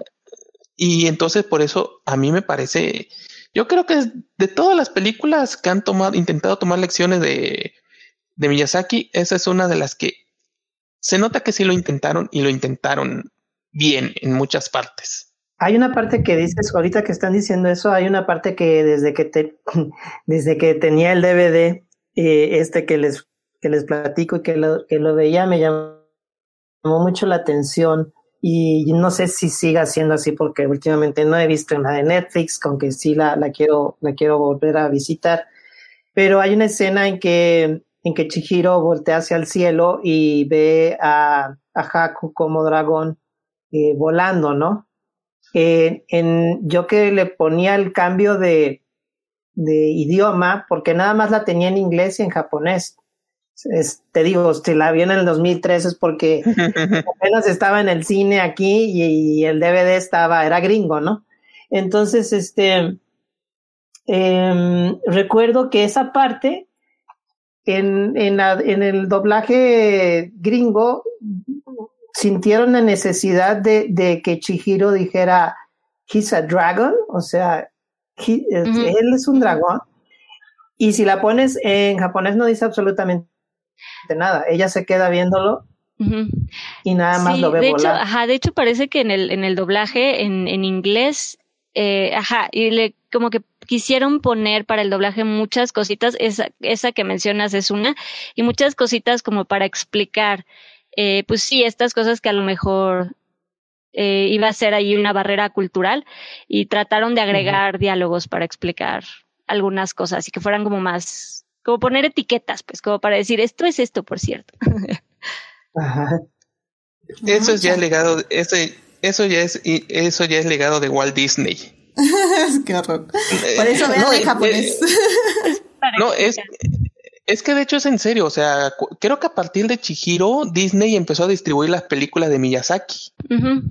Por eso muchas películas de Miyazaki con doblaje en inglés tienen acto, mega actorazos porque este ya fue en una época donde pues Disney como que le intentó mucho hacer que Miyazaki fuera tuviera mucha representación en, en Estados Unidos, pero pues eh, la verdad, pues era, fue una, no me voy a meter ahí porque eh, hasta, hasta libros hay sobre el tema, pero sí fue un medio tirante la relación. Ay, no, no, no, qué, qué cosas. Por eso, por eso yo digo que todas las películas se deben ver en su idioma original. Pero bueno, se, hay, hay debate ahí y algún día, algún día haremos un programa de, de adictia visual acerca de ello. Pues miren, eh, igual nada más ya para cerrar, este, hay, hay otra cosa que me gustaría eh, mencionar de Chihiro. Que justamente igual como vemos todos estos paisajes, también lo que me gusta muchísimo de esta película es que también, y comparándola con otras películas de Pixar, y otros estudios, pero pues ya saben, Pixar por excelencia porque al parecer le dan todos los Oscars a pesar de que hay otras mejores películas en contienda. bueno, este... um, sí, yo todavía no entiendo. Pero, sí, bueno. eh, um, el que no perdono, digo así como nada más comentario rápido, el que sí no perdono es cómo ganaron sobre Cubo. O sea, no entiendo cómo una película le ganó a Cubo. Eso yo no lo perdonaré. Nunca. ¿Y quién fue la que le ganó a Cubo? Ya no recuerdo. Eh, Estoy, estoy como, como el Oti del 72, 73, que triste, todo el mundo se acuerda del triste de la peli y de la canción que ganó el Oti nadie se acuerda. Exacto, creo que fue Zootopia, alguna cosa así. mm, Probablemente no fue Zootopia, pero alguna de estas. Pixar, whatever. No me acuerdo. A ver, a si ahorita lo. Disney, lo puedo pues. No, no fue Zootopia, no es Pixar, es Disney, pero alguna de Disney Pixar, alguna ganó. Y le ganó a Cubo y sí dije como, bueno, pero ok, bien. Sí me acuerdo, pero no, no me acuerdo cuál fue. Miren, qué, qué cosas, qué cosas. Y nos acordamos de Cubo, efectivamente. Y Que no me encantó, pero sí creo que sí merecía ganar, definitivamente. pero Oye, bueno. como Ah, ganó, ganó Inside Out, ganó Inside Out. Ah, no, creo- Ah. ah, ahí, ahí sí yo me iba con Inside Out, sí es cierto. Porque yo ¿Le me ganó Inside Out a Cubo? A ver, déjenme. Es que, y es que justamente bien, ya que sacaron Inside Out. Creo que Inside Out es la única película Pixar que 100% le ha dado el tiempo a las emociones. Y digo, un poco es porque literalmente es la trama. Este, pero, pero creo que muchas veces no nos dan esos espacios para que los personajes puedan expresar frustraciones y de manera abierta y a su propio ritmo. Eh, creo que me quedo yo mucho con esta escena en Chihiro donde este Haku le enseña a sus padres que están convertidos en cerdos y, y luego le dice toma que has de estar muy cansada eh, toma algo de comer y justo cuando está comiendo Chihiro por fin como que le llega todo lo que acaba de vivir y empieza a llorar, pero así a llorar abiertamente. Y, y no hay muchas películas donde veamos eso, sobre todo que niñes puedan expresar emociones tan abiertamente y, y justo eso, o sea, que, que estemos en una escena súper acelerada, que ya eh, básicamente entra a un, un mundo nuevo, eh, consiguió trabajo, ya la pusieron a trabajar, este, ve otra vez a sus padres este, convertidos en cerdos y, y pum, se sienta y dice, ¿qué de fregados estoy viviendo? Y paz, se pone a llorar. Entonces, creo que solo siento yo que es en Inside Out es una de las películas que realmente podemos vivir esas emociones y, y realmente creo que es solo porque es el guion, porque de otra forma no, no, no lo hubiéramos vivido sinceramente. Y por eso Inside Out, por ejemplo, solo la he visto creo que una vez, pero con una vez fue suficiente para que me pegara en el corazón y estuviera llorando en el cine como 10 minutos. Entonces, um, no sé, o sea, siento también... Oye, perdón, corrijo, corrijo, corrijo, eh, para que ahora sí se enojen. Este, Inside Out lo ganó en 2016 Ajá. y, y Kubo estuvo compitiendo en 2017 y ganó Zootopia. Zootopia, sí, yo Sí, me acordaba. justo no, en el chat nos está diciendo Héctor, e igual que fue Zootopia Ujú, y además Zootopia. por sobre Moana. Y Moana, sí, no, ese sí no No se lo decía yo. Ese sí en animación no se los perdone. Yo dije, no. Qué triste. Y apenas me acabo de dar cuenta que otra nominada de ese año fue la película La Tortuga Roja, que Ah. es de hecho una coproducción con Pixar, Con, ajá, sí, sí, sí. que no, no, no la llamaría una película de Pixar, porque básicamente no es como que digas ahí hicieron gran trabajo, pero sí es parte, sí es una Apoyo. película de apoyo. Ujú. Ujú. Mm. Ay, pues sí. No, además que digo algo que también tiene Chihiro y creo que la mayoría de las películas Ghibli, perdón, Ghibli, No Ghibli, solo de- Ghibli. Ajá, no solo de, ajá, no solo de Miyazaki, y de hecho muchas japonesas, incluso, incluso de otras, de otras, de otros estudios, algo que yo respeto mucho y que me gusta es que tienen, o como que saben reflejar muy bien su, su cultura, como que ves muy bien eso, ¿no? Los espacios, la comida, como que yo me he fijado que tratan de, de, de reflejar en la animación los alimentos, incluso el, eh, las calles, las casas, no sé, es como mucho detalle en, en el ambiente, en, en la, en, sí, en, en su cultura, en Japón, en la cultura, e incluso me encanta que, por ejemplo, en, en, en Chihiro, incluso puedes ver hasta el, hasta el tipo de carro que tenían, el Audi, me parece que es un Audi A4. Sí, es un Y Audi, el sí, sí. sistema, Y el sistema de los cuatro frenos que tenían. Y eso es muy bonito, que se claven en ese tipo de, pues, de detalles.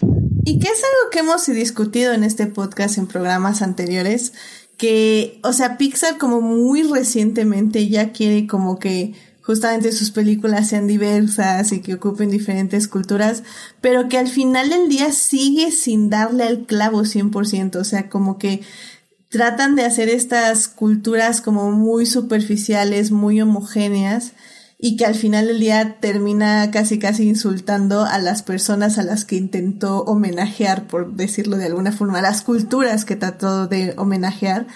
Y, y creo que ¿A ti algo... te insultó Coco? ¿Cuál? Perdón. ¿A ti te insultó Coco? Am, justamente hablábamos creo que en Raya, si no mal recuerdo, y creo que Coco estuvo bien. O sea, creo que en general no, no hay muchas quejas, pero creo que había muchísimas más quejas, por ejemplo, de Raya, que era como una homogenización de la cultura asiática. Y como digo, o sea, no, no es que arruine la película, simplemente es que son cosas que hay que mejorar y que hay que tratar mejor con asesores, con personas que traten Claro. mejor el guion, o sea, con, o sea, no es como que a Pixar le falte dinero para investigación. Y De- y, y Mm. bueno, bueno, y rápido. Y, y creo que algo que nos ha enseñado Miyazaki es que no tienes que uni- universalizar tu cultura para que otras personas la entiendan. Le- la o sea, quieran, como, claro. como justo estamos diciendo, bueno, como justo dije hace rato, los temas ahí están, son temas universales, ya que la mitología, no mitología, eso se puede investigar y eso se puede aprender después, pero no lo tienes que modificar para que otras culturas lo La entiendan. entiendan, exacto. sí. Mm, No, y creo que, y creo que algo, eh, es que siempre, y siempre la apropiación cultural, pues va a ser ahí una situación y siempre va a ser difícil. Eh, pero lo que dices, creo que cuando asesores, y creo que eso pasó un poco eh, con Coco, lo que eh, yo sé que en Coco tuvieron mucha mente y mucha mano mexicana. Y creo que se nota cuando sí hay colaboración con, pues sí, con las personas de las que vas a hablar. Gabriel.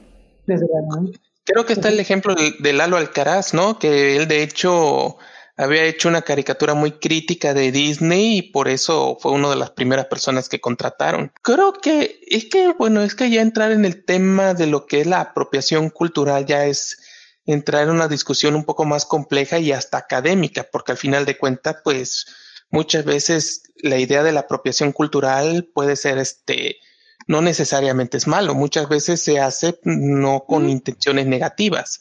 Es Pero más es, bien es un, difícil, es, un término neutro que puede ser difícil en la cuestión de que muchas veces es no, es- no hay mala intención, pero muchas veces puedes estar, al final de cuentas, es un tercero contando la historia de una persona, de una cultura que no es la suya. En el caso de Disney y Pixar, por ejemplo, algo muy interesante que ocurre es que ellos sí, sí contratan una cantidad de gente de asesores y demás. La cosa es que al final del día sigue siendo una, una película de Disney que podrá contratar a todos los asesores que quiera, pero no deja de tener a tu director norteamericano tradicional haciendo mil y un cosas. Justo lo, que, estaba poniendo Héctor en el chat. Ajá. y por ejemplo, la diferencia, por ejemplo, con Miyazaki es que, pues, la verdad, Miyazaki también hace mucho eso. O sea, vemos cosas como, por ejemplo, el Castillo Vagabundo. O, o, sea, él toma muchos temas europeos. La cuestión es que muchas veces a Miyazaki lo que lo diferencia a él es que él crea muchas veces sus propios mundos, muchas veces muy de cero. Y ahí hay una gran ventaja que yo creo que muchos no tienen, que por ejemplo Miyazaki no va a tomar una cultura, no trata de tomar una cultura, digamos, de, por ejemplo, de Corea, este, que ahí, por ejemplo, es un tema muy delicado porque muchas veces Japón cometió muchas, este, atrocidades en Corea. Entonces, por ejemplo, Miyazaki no agarra y no no utiliza una cultura de un lugar dominado por este, por Japón.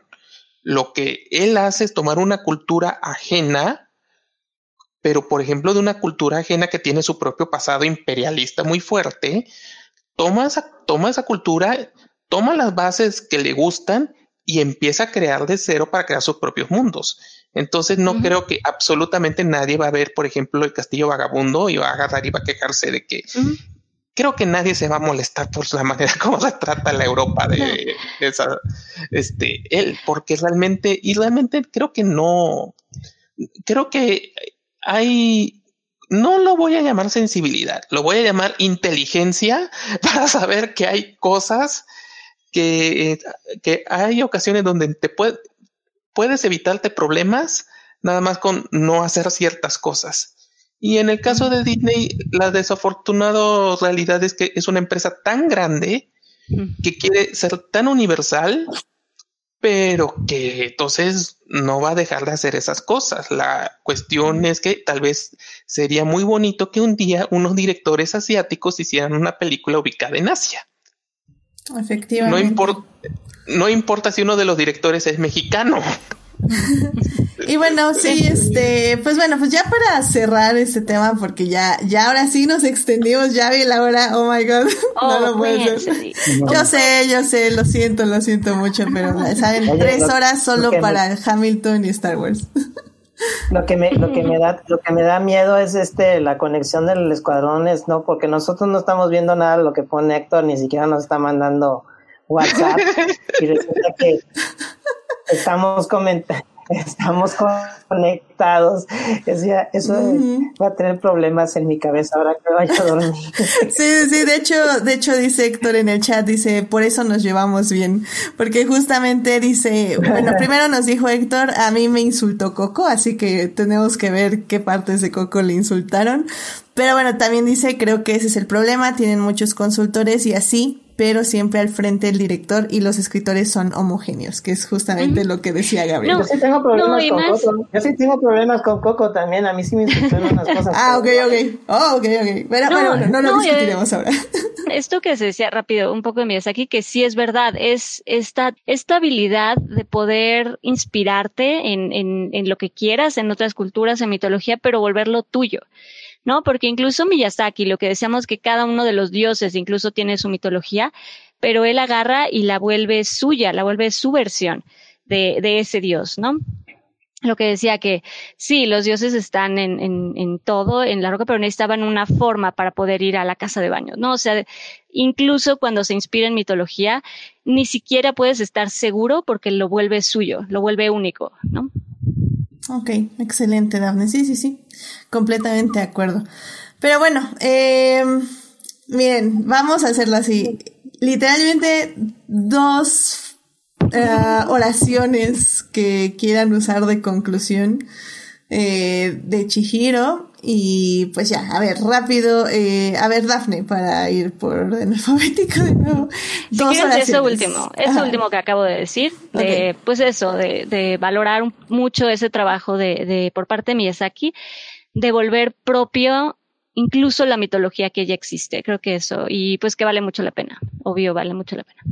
Excelente, Esteban. Eh, bueno, es una película de animación inteligente, y muy artística y que en mi caso le tengo mucho cariño, estoy emocionalmente apegado a ella. Sí. Creo que se me olvidó comentarlo, pero Yo sí vi el viaje de Chihiro en cines cuando se estrenó por ahí en el 2003-2004 y la he visto otra vez en cine como cuatro, como tres veces más, así que se darán una idea de cuánto me gusta. Y, y en doblaje españolete. sí, porque en el cine obviamente no la trajeron en japonés.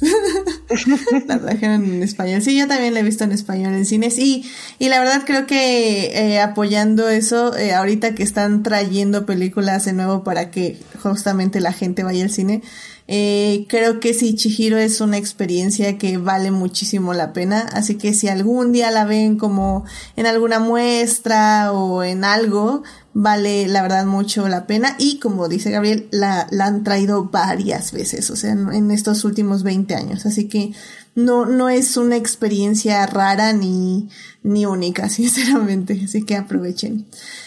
Y pues bueno, ya, eso es Chihiro, eh, la encuentran en Netflix, es una gran película, yo igual estaré sacando, hoy no pude hacer reseña, pero yo creo que en la semana voy a, voy a sacar mi pequeña reseña escrita de la película, que creo que bueno, eh, todo lo que mencionamos ahorita es, es lo mucho que nos gusta y lo mucho que apreciamos esta narrativa.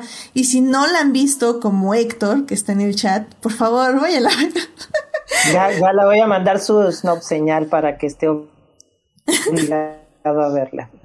Exacto, exacto. Muy bien, me parece excelente, este, Esteban. Así que vayan a ver Chihiro, está en Netflix y pues disfrútenla y cuéntenos qué tal les pareció. Así que bueno, pues ya llegamos al final de este programa que ya se alargó un poquito, pero estuvo muy interesante, sobre todo ya cuando nos pusimos a divagar en esta tercera parte, bueno, no divagar, más bien a, reflexionar sobre este, las películas y, y cómo funciona Chihiro en comparación a todas las demás. Eh, muchísimas gracias por venir, Esteban, Gabriel y Dafne. Este, se los agradezco muchísimo. Dafne, muchas gracias por venir. ¿Dónde te puede encontrar nuestro público? Muchísimas gracias por invitarme. Pues yo estoy en pues Twitter e Instagram como Dafne Bennett. No publico mucho, estoy tratando de participar más en las redes sociales, pero sí, en Instagram y en Twitter como Dafne Bennett. Excelente, Dafne. Así, así es la vida. Tú sí tienes vida, Dafne, aprovechala, no, no te vayas a redes. Este, Esteban, muchísimas gracias por venir. ¿Dónde te puede encontrar nuestro público? Muchas gracias por la invitación de nuevo y ahora me pueden volver a encontrar en Crónicas del Multiverso que he regresado en forma de fichitas. Este, regularmente porque ya ahora mando mis audios en los que en tres minutos puedo decir mis chistes a gusto sin que Falange se enoje. Entonces, este, ahí me pueden ver en Crónicas del Multiverso, escuchar. Y pues por ahí luego van saliendo otras cosas como distorsión, como mi libro, historias desde el espejo y como otras cosillas por ahí. Excelente, muy muy bien Esteban. Este, sí, sí he escuchado tus cápsulas, son, son muy buenas, van al punto, eso está padre. sí, gracias. Pues sí, hay que, hay que ser breves y concisos. Efectivamente. Este, Gabriel, muchísimas gracias por venir al programa. ¿Dónde te puede encontrar nuestro público? Pues como siempre en este en Crónica del Multiverso donde me estoy portando bien ya. Falange aunque Falange diga que no es cierto. Y pues usualmente también estoy en redes sociales, pero los que me han visto saben que la casi todo es retuitear este, cuestiones de mi carrera, así que la verdad se van a aburrir mucho, no se acerquen. A menos que quieran, a, menos que quieran artículos de derecho canónico y de la administración de la iglesia. Ok. Eh, ya saben, ya saben, este, ahí pueden acercarse a Gabriel en sus redes definitivamente. Muy bien, pues muy bien. Este, y bueno, ya saben, a mí me pueden encontrar en HT Idea, donde cada vez hablo menos de Star Wars y más de Lewis Hamilton, porque ya ese, ese va a ser mi, mi siguiente objetivo. Oye, que por cierto, he de decir que gracias a ti me estoy volviendo fan de ese hombrecito. ¿eh? ya sé. Nada más por ti. Nada más por ti. Mira, ya va Joyce y ahora vas tú. El Hamilton Team, Hamilton Universe está perdurando.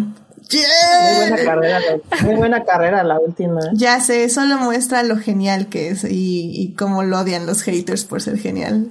Ah, gran carrera, gran carrera. Así que bueno, síganme porque Fórmula 1, it's back y Edith está publicando mucho sobre la Fórmula 1. Así que bueno, muchísimas gracias a quienes nos acompañaron en vivo y el chat estuvo tranquilito. Estuvo Héctor Guerra, también estuvo Julián García, obviamente. Eh, gracias Julián por todo y también estuvo en Twitch ahí escribiendo Julián. Eh, también pasó a saludar Joyce. Joyce, muchísimas gracias por pasar a saludar. Y bueno, eh, Team Diferidos, también muchas gracias a quienes nos oyen durante la semana en Heartis, Spotify, Google Podcast y en iTunes. Este programa estará disponible ahí a partir del miércoles en la mañana. Pasen a comentar en el canal de YouTube qué opinaron del programa del día de hoy o simplemente pasen a saludar. No se les olvide seguir este podcast en Facebook, en Instagram como Adictia-Visual para leer reseñas de películas y series. Y obviamente suscribirse al canal de YouTube y Twitch para que les avise cuando estamos en vivo. Eh, de nuevo, muchísimas gracias a la gente que se ha suscrito, este, 400 suscriptores y wow, este, pues sí, muchísimas gracias por estar aquí, por pasarse a escuchar los programas. Yo sé que no es, eh, no se escuchan todos porque hay gente que está guardando programas para verlos luego o que está viendo y no quiere spoilers. Así que, eh, que sea que escuchen, muchísimas gracias por pasar, por escuchar, por dejar likes y pues también por retuitar en redes, se, los agradezco muchísimo. Eh, incluyendo a la gente que nos escucha en diferidos. Muchísimos saludos a Juan Pablo Nevado, a Jesús Alfredo, a Joyce, que ahorita estaba en el, chat, a Fernando, eh, a Jessica y a Taco de Lechuga, quienes nos acompañan en redes todos los días. Y bueno, pues la próxima semana, eh, sé que parece que no hay tema, y, pero no va a haber ahora encuesta, porque es el programa 66. Y yo sé que nos falta un 6 para hacer el 666. Pero creo que es una gran oportunidad para hablar de películas de terror que se han estrenado últimamente y que me he dedicado a ver porque masoquismo. Entonces, este, voy a escoger tres películas de terror para hablar la siguiente semana. Eh, ya les estaré informando. Y bueno, para quienes me siguen en Instagram, saben más o menos qué películas he estado viendo estos últimos meses, eh, ahí en Adictia Visual. Entonces, pues ahí les estaré diciendo de qué películas de terror hablaremos, muaca, muaca, muaca. que, he visto unas muy interesantes, así que quédense ahí pendientes el próximo lunes. Ah, y también muchos saludos. y también muchos saludos a Julio que está en el chat y que dice yo me quedo para cuando pone chismes de asesinatos, ¿ok? ok. Está bueno.